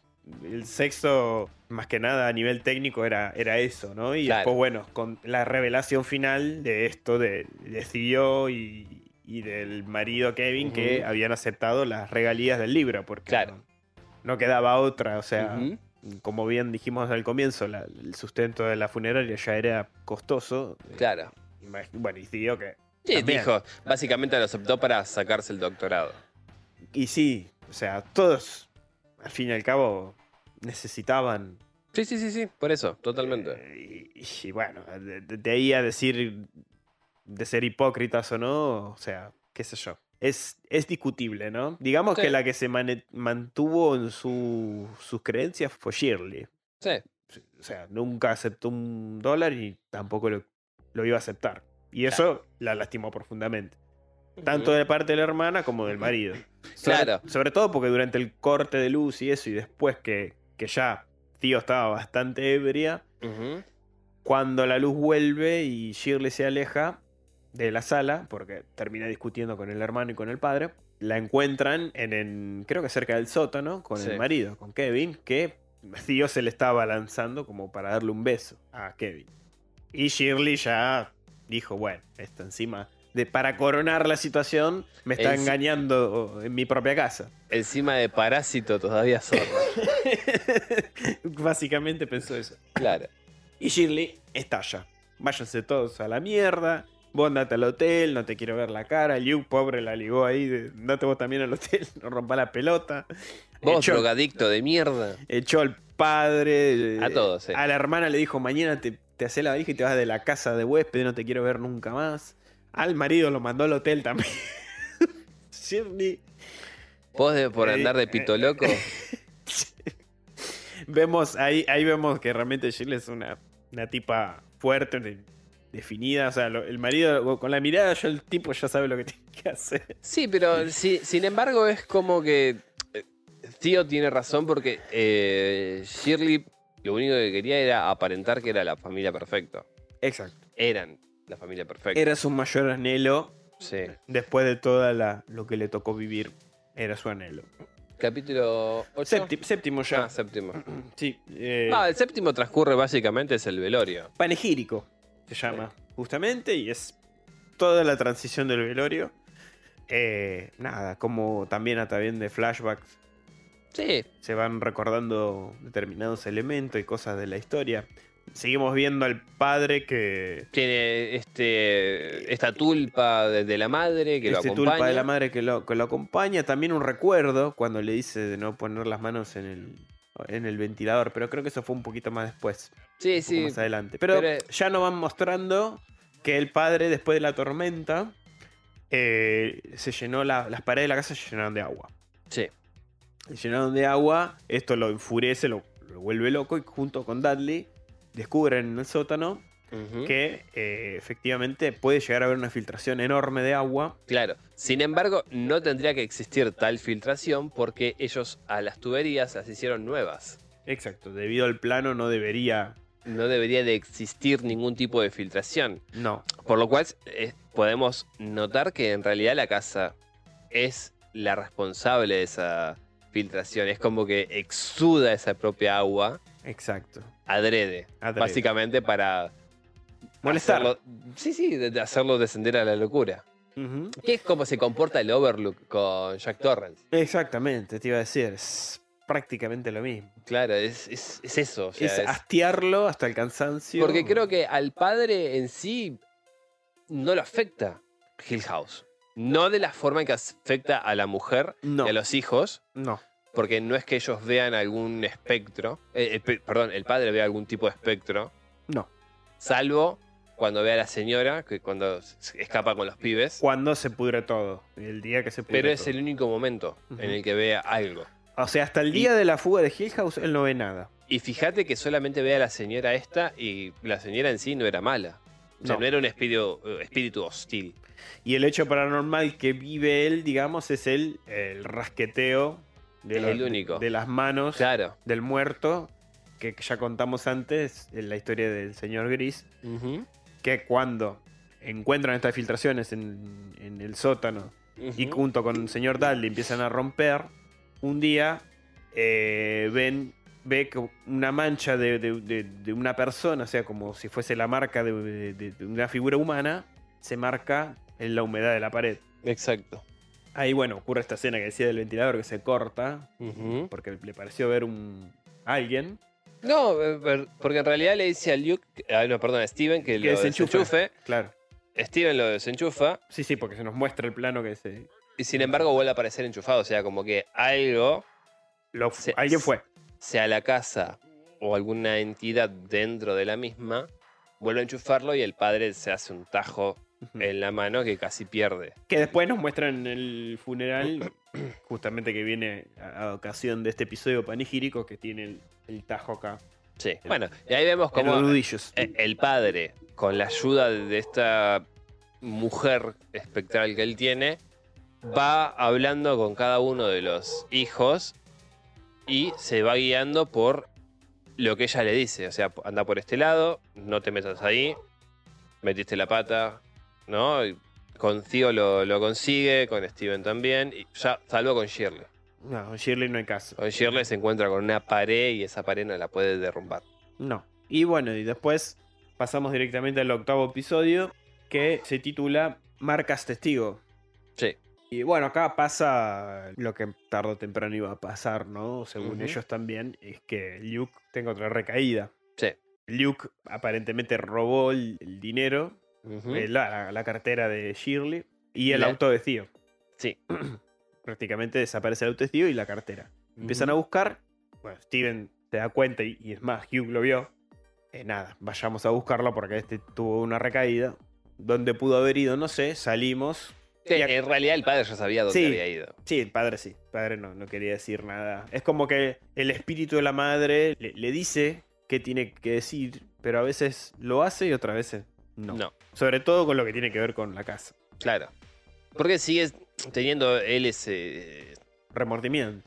Sí, no, pero, pero ese muro, como que pensando que si él no, no derriba ese muro, o, o él impide que traspasen ese muro, no les va a afectar. Cuando en realidad no está viendo que ya están recontra afectados los chicos. O sea, los hijos de él, eh, de él o de ellos están totalmente marcados por Sí, sí. Tanto ya prácticamente están sí, marcados por siempre, ¿no? ¿no? Sí. Algo que hace muy bien Shirley, como para poder seguirle el rastro rápido, es pedirle al banco que le avise eh, y le notifiquen cuando utilicen la tarjeta del banco, para saber más o menos dónde va a estar. Le, le avisan y justo coincide que está cerca de, de Hill House. Sí. Entonces se van todos para allá. Sí, previamente a eso, igual eh, el episodio. El, el episodio este. El episodio este marca testigo. Sí. Lo que me olvidaba decir es que ocurre un. un- bueno, después de la discusión con la hermana eh, y demás, etcétera, era la noche de Halloween. Que acá también hay una escena bastante estremecedora. Porque empieza a tocar la puerta de la. Sí. de la- Empiezan a tocarla una y otra y otra y una otra, y otra vez. vez. Y nunca hay nadie. Shirley abre, nadie. Shirley Nada. va por allá, por la ventana, escuchan que pegan todo y no, nada, no hay Nada. nadie, absolutamente nadie. Y aparece Tío con las intenciones de decirle Pedirle a la disculpas. hermana, pedirle disculpas y decirle, dale, ya está. Sabes que soy torta. Sí, básicamente le dijo eso. Y finalmente también ellas salen en auto. A- Claro, porque ahí recibe el llamado que le avisan que usaron la tarjeta. Además de, exacto, ahí reciben el llamado. Y además de eh, ver que la casa que Shirley estaba construyendo en maqueta, o diseñando si queremos, la que ellos llamaban la Forever House, o sea, la casa donde iban a estar De casa por siempre. la casa por siempre, que es algo que también O en, para siempre. que en Blade Manor vamos a ver, Sí. otro, otra similitud entre ambas obras, Ujú. Al igual que la casa de las muñecas, que es un elemento que se ve en Hill House y, y después lo vamos a ver en, Bly Manor. en Blade Manor. Y también, eh, bueno, otras cosas similares como, como la posesión de unos fantasmas eh, afectan de manera decisiva la vida de, de los personajes, ¿no? Eh, en Blade Manor de una manera, acá en Hill House lo De vamos a ver de otra, que fue cuando una noche Olivia intentó asesinar con un destornillador a Hugh, por ejemplo. Claro. Que son Sí, sí. cosas que se repiten en las dos series. Convengamos que otra vez, o sea, es la casa nublándole la visión a, la a las personas, en este caso a Olivia, y haciéndola creer que estaba haciendo otra acción.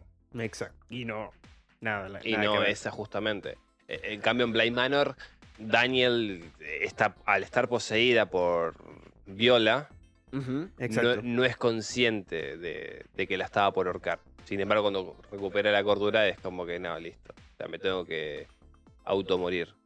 Exacto. Y pasamos directamente a. Bueno, después de vivir este hecho de que golpean la casa, que estábamos diciendo que golpeaban la puerta, aparece Tío, intenta hablar y vuelve a pasar lo mismo. La casa siguen golpeando. O sea, ya son las dos que están viviendo este, este hecho paranormal. Claro. Finalmente salen, se hinchan las pelotas y salen a- en auto a buscar a Luke también. Claro. que, co- como bien decíamos, ya se enteraron que fueron fue para Hill House porque la última vez que usó la, la tarjeta de crédito fue en una estación de servicio prácticamente cerca al paradero de la casa. Ahora bien, eh, sigue Pesadillas Horribles, noveno capítulo, donde Olivia trata de separar los sueños de, de la realidad. Acá Claro. este episodio se nos centra en Olivia prácticamente. Claro. Toda la locura que, empezó a vivir Olivia en su Porque momento. es toda esta bruma de, de parte de Hill House que a ella la, la envuelve y ya no es consciente de qué parte es ficción y qué parte es realidad. Claro. Y va a terminar afectando a gran escala a toda su familia. Claro. Sí, sí, totalmente. Porque podemos notar el, cómo es el cambio de personalidad de Olivia. Exacto. Y aparte ocurre algo gravísimo en este episodio. Algo que rompe totalmente, desmorona a la familia. Que prácticamente Hugh le sugiere que vaya a lo de la hermana, a despejarse. Sí. Por recomendación de Dudley. Que Por- Dudley le empieza a contar que antes, mucho antes, ahí vivía la madre de él. Exacto. Con- contame esta parte de, de Dudley. Ah, Dudley empieza a, a comentar que Que- antiguamente. Básicamente fue cuando encontraron el cadáver de- del chico detrás de la pared, esto. Sí, no, eh, sí, pero no, es cuando está en el, con el tema del ventanal. Eso. ¿no? Dudley ya es consciente de que Olivia no está bien. Entonces le, le dice, no es de mi incumbencia, yo lo sé. Sin embargo, le recomiendo que eh, su mujer, si se ve muy alterada y muy afectada, eh, le recomiende que salga, que, que esté fuera un tiempo de, Que descanse del ambiente de la casa. de Hill House. Hugh medio que se lo toma como el culo le dice, sí, sí, no es de su incumbencia. Ni siquiera gracias. O sea, como- Sí. yo sé que no es- orto, le dijo. Yo sé que no básicamente. es de mi incumbencia y le empieza a contar que la madre antes trabajaba ahí, hasta que en determinado momento dejó de hacerlo. Después la madre muere y ahí toman a eh, la mujer del señor Dudley, no me acuerdo ahora cómo se llama, A la esposa, sí, que es donde se conocen. claro. Y la, la esposa también se quedaba hasta tarde porque trabajaba en la cocina y en cierto momento queda embarazada y seguía trabajando ahí en la cocina hasta entrada de la noche.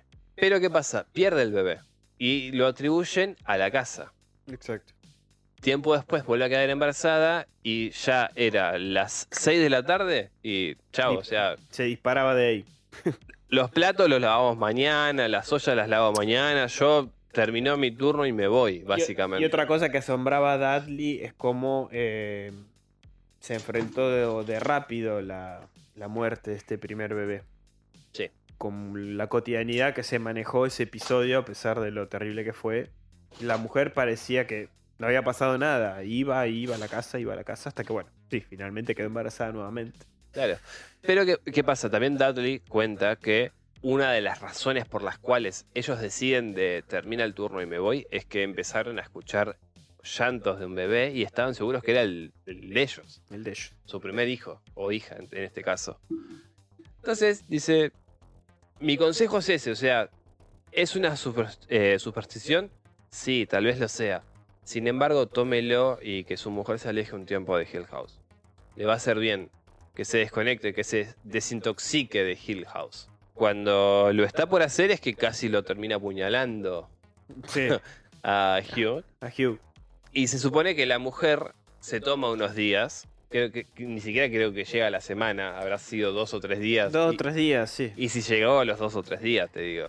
Sí, porque cuando hacen la llamada telefónica parece que estaba en un hotel ahí nomás. Por eso, nu- nunca se fue realmente de las inmediaciones. Mm. Y vuelve. Y, y vuelve ya totalmente poseída. Embargada por esta irrealidad que desprende Hill House. Sí. Ya totalmente posesa por la entidad que la habita. Sí. Y dispuesta a, digamos, en una suerte de transformación vampírica, si querés, matar a los hijos para que nunca crezcan y ser siempre sus chiquillos y ella siempre ser joven y cuidarlos. Sí, básicamente, ¿no? Bajo la forma de espectros, vivir en Hill House para siempre. Convertir Hill House en la Forever House. Porque acá está lo que te decía que me quería recordar después. Que cuando van a revisar los planos por este problema con el agua, eh, ocurre algo que parece que Olivia, en, en un salto de, de- de estos, de esta locura que empieza a vivir, Diseñó exactamente el plano del tamaño de la Forever House que ellos tenían planeada sobre toda Hill House.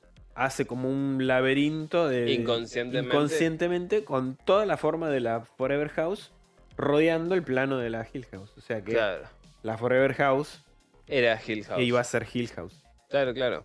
Ahí está esa, esa gran conexión que, que se hace con, con las intenciones involuntarias que tenía Olivia ya en ese momento. De, bueno, justamente quedarse con los hijos. Que es algo que también decía, que los veía chiquitos, que le encantaría quedarse, Siempre que sean siempre que chiquitos. ese momento sea Perpetuo. perpetuo. Claro. Bueno, y acá vemos que también uno de los personajes que acosaba en cierta forma a Luke no era un fantasma, sino que era eh, la hija de los Dudley. Exacto, algo que yo pensé que Abigail. los si nueve episodios que pasaron, yo pensé que era un fantasma más que estaba jugando Luke. Luke, ahí en un momento en el que está en su casa del árbol, barra el cuarto de la puerta roja, está dibujando. Y a- le aparece el, el espectro de Steven, porque en realidad está solo, y le empieza a preguntar cómo se escribe No se permiten niñas. Sí. Y está haciendo ahí el cartelito, qué sé yo, y, y ve los dibujos, ¿no? Y ahí está justamente esta nena. Que uno cuando lo ve el capítulo piensa que es realmente Steven. Después, en el, cuando nos muestran Las eso, capacidades de la casa. uno se da cuenta de que era solamente Luke escribiendo y, bueno, la, la casa tomando la forma o la apariencia de Steven y comportándose como, como su hermano mayor. Exacto. Bueno, ahí ve a esta Abigail y esta chica siempre se presentaba por el bosque. Sí, esta Que nena. justamente los, los Dudley vivían por Sí. esas inmediaciones. Pero bueno, Entonces, Es más, cuando eh, Olivia se está por ir a tomar el un avión en el aeropuerto para ir a visitar a la hermana, antes de irse, Luke le, le dice que además de que la va a extrañar, que por favor, eh, si podía hacer una pijamada con Abigail. claro, cosa que le da la autorización. Y después. Y yo dije, qué bueno, una pijamada con una muerta. Claro, una pijamada con un fantasma. Hermoso fantasma. momento. claro.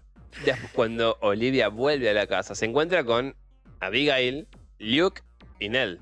Exacto. Los tres en la habitación. Y se los lleva a esta sala roja, si Sí, queremos de la llamarla de alguna sí. forma, a- y los lleva a tomar el té. El tema es que este té venía cargado fuerte Sí. con el veneno para ratas que estaban utilizando para poder matar las ratas fantasmas que no existían. Sí, el, el supuesto rasqueteo de- detrás de las paredes que escuchaba justamente Hugh. Hugh. Que me hizo acordar un poquito a Lovecraft, ¿no? El- Las ratas en las paredes. Las ratas en las paredes. sí. Puede ser, puede ser, sí, sí. Puede que ahí haya un, Bueno, también con un homenaje. The Darwin Mysteries de Ah. El umbral de la El noche. hombre de la noche también. Detrás de las paredes se escuchaban. Eh, como esos rasguños y esas cosas.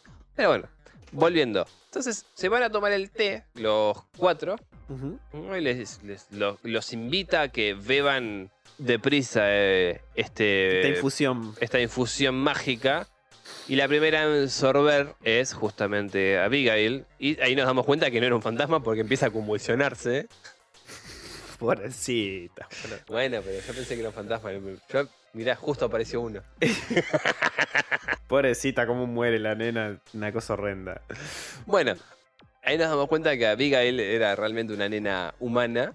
Muere y eh, que es como que, señora, usted, usted no es mi mamá. No. Nell también, o sea, no, no, usted no, no, no, no. Y Hugh a todo esto, eh, como Shirley se le había encontrado a la madre en la cocina, preparando el, el brebaje, El mejunjocio.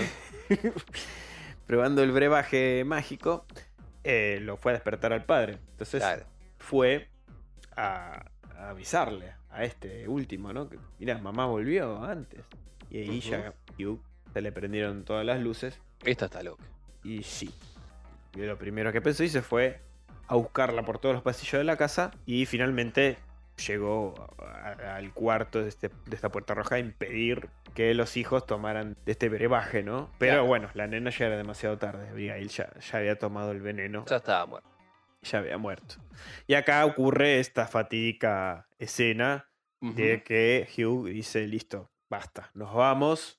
Sí. Desmaya a la esposa de un empujón. eh, ¿Contra la pared? con- Sí, sí, le estalla la cabeza contra la pared, en básicamente. el, en el frenesí, ¿no? Imaginen la adrenalina que podés sentir, saber que tu hijos, tus hijos van a estar por ser envenenados y tu mujer está desquiciada, tu pareja está desquiciada.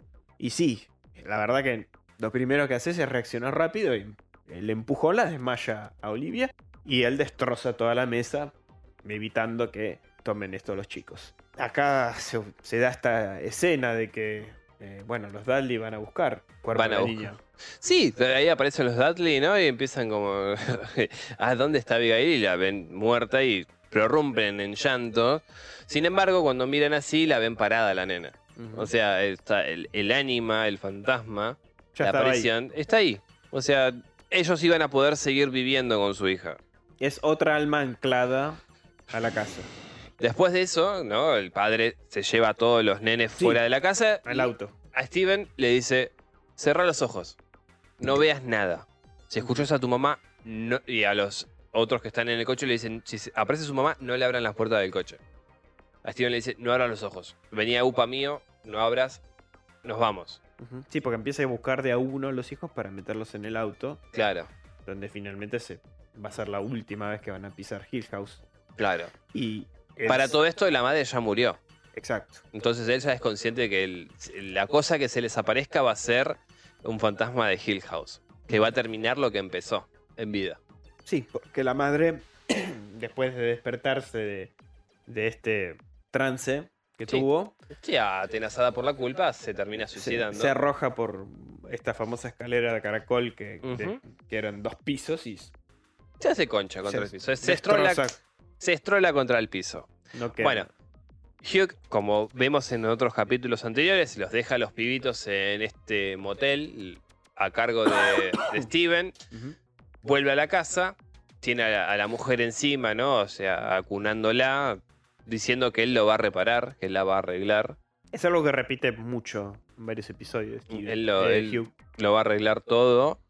Ahí aparecen, sí, los Dudley le dice, le, le pide disculpas y le dice, "Mi- miren, o sea, yo voy a prender fuego a la casa, o sea, no voy a permitir que nadie más muera acá. Y los Dudley le dicen, no, o sea, no lo haga, déjelo porque acá está Abigail. Y si usted no dice nada, nosotros no vamos a decir nada y vamos a ser los guardianes de la casa. O sea, nosotros nos vamos a hacer cargo de, de todo lo que hagas, eh, haga falta para que la casa no se, no, Sí, no se no caiga, no se encuentre derruida ni nada de eso. O sea, usted déjenos a nosotros. Exacto. Que sin embargo cumplen su palabra, por lo que vamos a ver. Por lo que vamos a ver, sí. Y bueno, y Hugh cuando va a declarar cuenta las cosas aderezadas un poco porque obviamente todo Es difícil de creer. es difícil de creer. Convengamos que ya la policía no era el primer episodio raro que ocurría con No, el Hill House. Justamente cuando encuentran el cuerpo del gigantón, ellos llaman a la policía y el, justamente el que después lo va a, a interrogar a él le, le dice como que, bueno, resolvió un caso de hace 80 años atrás. Exacto. Que dice, era Will Hill House. Eh, Will House, no, Eh, sí, eh, Will Hill. Will Hill. Le dice algo así, listo. Cuando lo entrevista, le empieza a contar las cosas. Hugh también está eh, medio sospechoso porque es difícil de, de verter. Sí, inclu- estas- incluso en una conversación, el chef le dice: Está embrujada la casa, ¿no? Ustedes ven cosas o. Claro, Como que. Y el otro le contesta, como que. Yo nada. claro, yo. Argentina. Claro. Bueno, e- eso sería el capítulo 9. Ya el capítulo 10 se nos revela todo esto que ya contábamos antes, que la habitación o el cuarto rojo era el lugar de esparcimiento de seis integrantes de la familia. Sí, Velado aún para el séptimo integrante, que era el padre. exacto. Ahí se nos revela que en la casa utilizaba esta mujer de vestido verde Para atacar, ¿no? Y algo particular que tenía es que te tocaba la frente a cada uno de los integrantes, Theo, Shirley, Steven, Sí. Luke eh, y al padre, para evitar que rescaten a Luke que se encontraba dentro del cuarto rojo. Exactamente, porque Luke el, Va a la casa básicamente a prenderla fuego. el décimo capítulo que es el silencio oprime incesante. Claro. Luke lo que para, para lo que fue a la casa fue para prenderla a fuego, básicamente. O sea, quería deshacerse de la casa. Exacto. Por eso había comprado 5 galones de, De, de gasolina. De, gasolina de, y. nafta, de, gasoil, de, de lo que fuera. Sí, de combustible. ahí. De gas. Y se dirige a la casa justamente para prenderla a fuego. No fue. Claro. no- o sea, no le robó la cartera a la hermana ni para la droga ni para nada. No, no, no. O sea, quería destruir la casa. Exactamente. Fue el primero que llegó a la conclusión de que la única forma de deshacerse de, de todos lo- los males era destruyendo la casa. Obviamente la casa se defendió y lo termina- los termina sumiendo a todos en una suerte de sueño. Sí. Los meten todo en una especie de catatonia. Sí, sueño, sueño barra, no sé. Sí, sueño barra falso futuro también. Sí, Porque todos empiezan a vivir, a enfrentar sus culpas. Todos, uno por uno. Se enfrentan a sus fantasmas. A sus fantasmas, exactamente. La casa se encarga de torturarlos con eso. Que si me preguntas, para mí, Tío y Steven tienen los peores. Sí. Porque Tío vuelve a estar en- Sí. en su casa. Em, Con, con esta chica que Con esta chica asiática que le está por pegar la, la de su vida. Básicamente. Y de, en cierto momento, cuando le empieza, la, la empieza a tocar, qué sé yo, qué sé cuánto, emergen de ninguna parte cientos de manos putrefactas que la empiezan a, a tomar y, y ella, gracias a eso, despierta, sale de este trance. Sí, en realidad le toca la frente la hermana. Claro, La la, hermana, hermana no, la hermana no, le, le da la mano, Le da la mano, sí. cosa que le ayuda a salir, a escapar Sí, de ese con- lugar. Convengamos que en él ya había aparecido un rato antes en el auto, que también esa escena me. La, la serie careció de jumpscares Sí. toda la. los prácticamente los nueve episodios. El décimo, Cuan- sí. Cuando la hermana aparece, en realidad fue en el noveno. eh, Sí, que van Shirley y. Shirley y, y Theo. En, en el auto que están discutiendo, pidiéndole disculpas por lo que pasó con la- el marido, que nada que ver, que fue solo una debilidad al momento, que por todo lo que ella estaba pasando emocionalmente. Y sale Nell de la nada gritando, toda en estado de descomposición. Sí, hermoso momento. Qué cagazo que me pegué con esa parte. Hermoso momento. No me lo esperaba. ¿Viste No. cuando no te lo esperás? No, no, no, no. no. No te lo esperabas. Entonces me pareció un jumpscare digno. Bueno, Ya, nada, ya está. después de esta interrupción, Perdón, perdón, pero me acordé y valía la pena. cientos de manos e- emergen de ninguna parte y la empiezan a sepultar a Theo. Y entre esas manos que aparecen hay una resplandeciente que es la de justamente en él. Tío la agarra y vuelve a la realidad. Escapa de, de las garras de la casa. Así también le sucede a Steven. Steven est- está en la casa, está solo, está escribiendo los eventos después de haber salido de Hill House, después de haberla destruido a la casa supuestamente. Pero está atorado en una parte. Sí, Y creo que eso viene a colación a lo que es la novela en sí. exactamente, porque se lee el fragmento que coincide con esto. Claro. De, de los fantasmas que son nuestras culpas, Ujú. etcétera. Que donde justamente Steven enfrenta esta culpa que lleva de no haber hablado nunca, nunca haber sido sincero con su pareja, con su. De que todos los tiros de él eran de salva. Claro, de que él ya. La vasectomía ya, ya se le había hecho hace mucho tiempo. Es espesa y cremosa, pero no.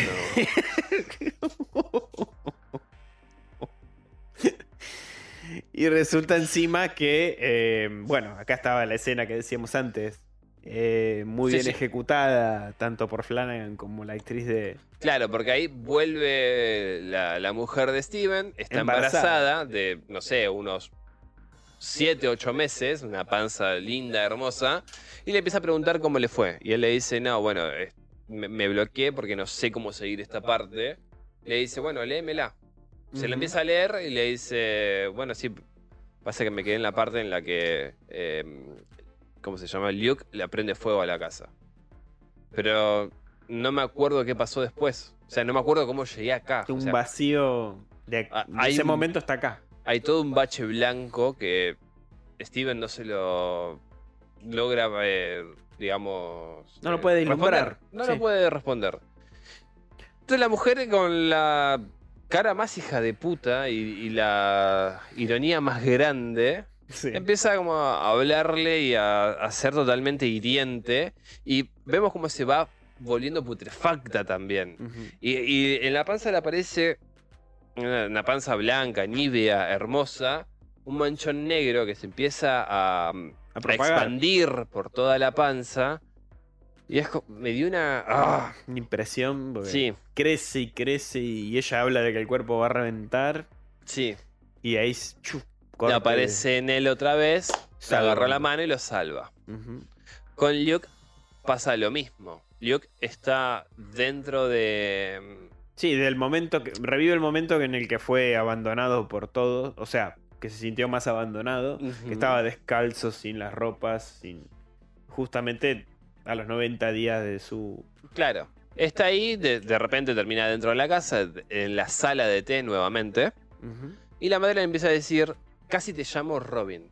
Por el pajarito, libre. Por, por el pajarito, qué sé yo, qué sé cuánto. Y le da este sombrero de bombín otra vez. Con una, Plumita de- unas plumitas ahí justamente de un pájaro. Un petirrojo, supongo. que Petirrojo. no Robin, sí, sí, petirrojo. Y le ofrece nuevamente el mismo té. Nauseabundo, que obviamente viene cargado con este veneno que no lo va a dejar despertarse. A todo esto hay que decir que Luke, al parecer, sí consumió algo, algo le dieron, porque él está echando un espu- espumarajo. Tiene, tiene una. jeringuilla. ah, una jeringuilla clavada en Ah, el ok. brazo.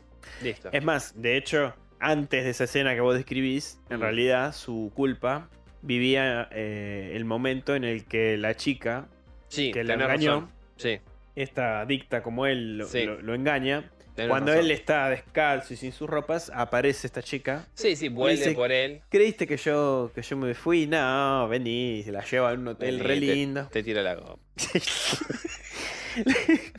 lo lleva a un hotel re lindo, como que no sé, o sea, la plata la usó para alquilar el hotel. Claro, sí, sí, sí. Y bueno, y que no. Pero bueno, antes de eso vamos a darnos el último tiro. Vamos a darnos el último chute. Claro, y saca una piedrita, una, una meta. Y bueno, y ahí se nos muestra el- la culpa Claro. de- Que en realidad, por lo que entiendo, no era que se ha inyectado. eh, ¿Cómo se llama? Heroína, sino que era el veneno para ratas. Sí, sí, sí, sí, porque empieza a escupir a una espuma. Claro, una espumarrajo, espumarrajo eh, todo sí, blanco. Y, y sangre, porque bueno, Ujú. le provocó Sí, una sí. Y, y aparte, teniendo en cuenta el detalle de que cada vez que Nell rescata a un hermano, estos vuelven en, en- En sí, En y están sí. dentro de justamente este cuarto rojo. intentando revivir a su hermano. Claro. La segunda en revivir en realidad es Shirley, antes que Tío. Sí. Y Ah, en- pero pasa que la de Shirley es una red. Sí, la culpa de Shirley era, es muy. Que, lo cagó al sí. marido. Exacto, engaña al marido. Ese hombre que veíamos levantando la copa del Martini era el hombre con el que la engañó una vez que ella tuvo un viaje de Sí. negocios. Dejó que le, eh, le batieran un.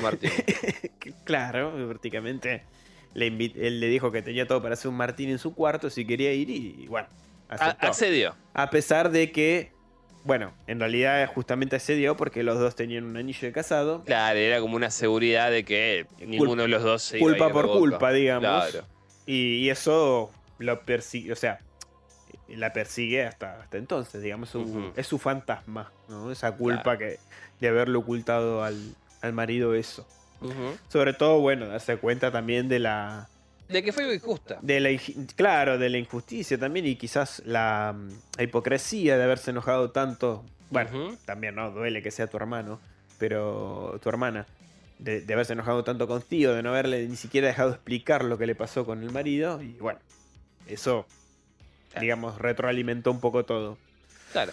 Bueno, por eso, es como eh, Sí, sen- sencilla, digamos, la culpa de Shirley, si queremos llamarla, pero bueno, culpa en. menos sí. escabrosa que los demás. Sí, la, la sacó un poco más, más barata. Bueno, cuestión que lo terminan sacando, ¿no? Gracias a, por- a que Nell todo el tiempo le dice, no, no te puedes sentar acá, no te corresponde sentarte acá, andate.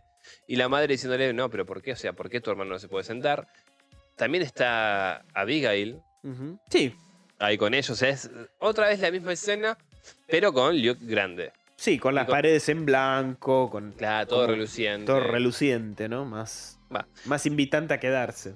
Escapa, afortunadamente, Luke de este lugar. Y el último en caer es el padre. Ya, ahora sí.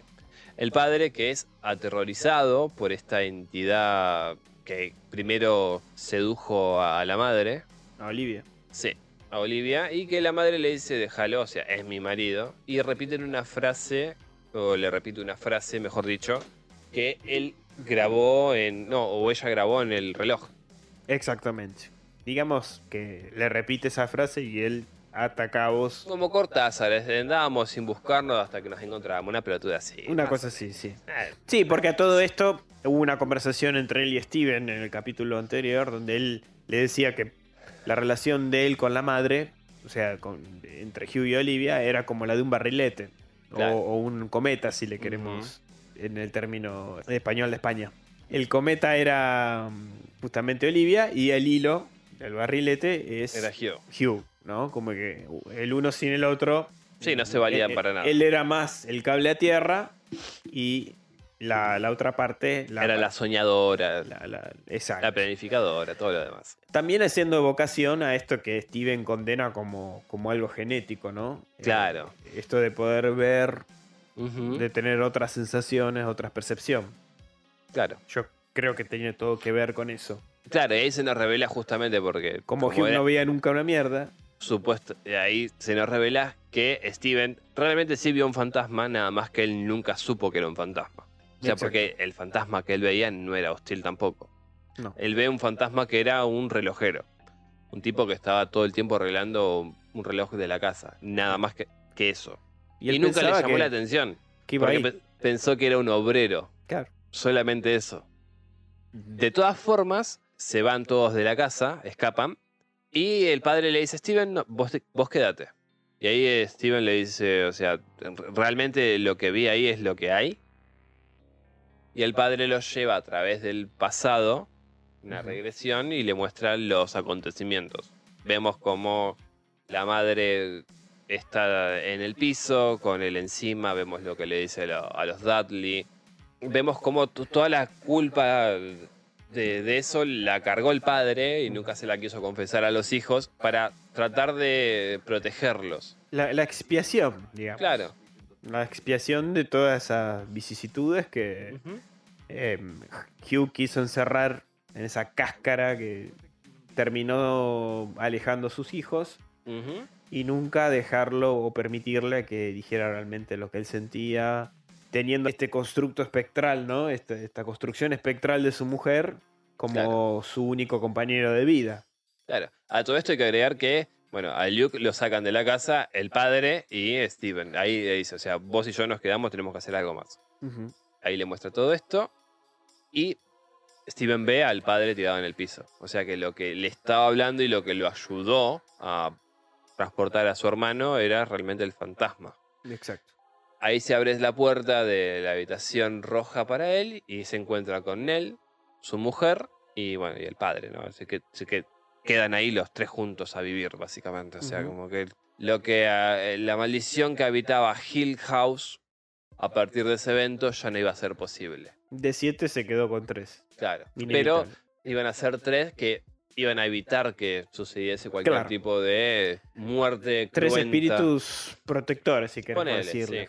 O tres presencias que iban a tratar de evitar que los habitantes de Hill House se vuelquen a la locura. Claro. Mucho tiempo después vemos como el señor Dudley corre a través del bosque con la señora Dudley en, en brazos hasta llegar ahí. Ese llegamos, lo conseguimos. La mujer muere eh, dentro de, de- de Hill House y él mira así y la ve joven, resplandeciente, con su primer hija en brazos y Abigail acompañándola. Entonces el señor Dudley totalmente contento, feliz. Digamos que va a volver a revisitarla las veces que quiera y después, bueno, cuando Steven, eso me olvidé de, de agregar, cuando Steven sale de la casa, no mira atrás y todos, todas las ánimas, todos los espectros que habitan Hill House lo escena. acompañan. Tremenda escena.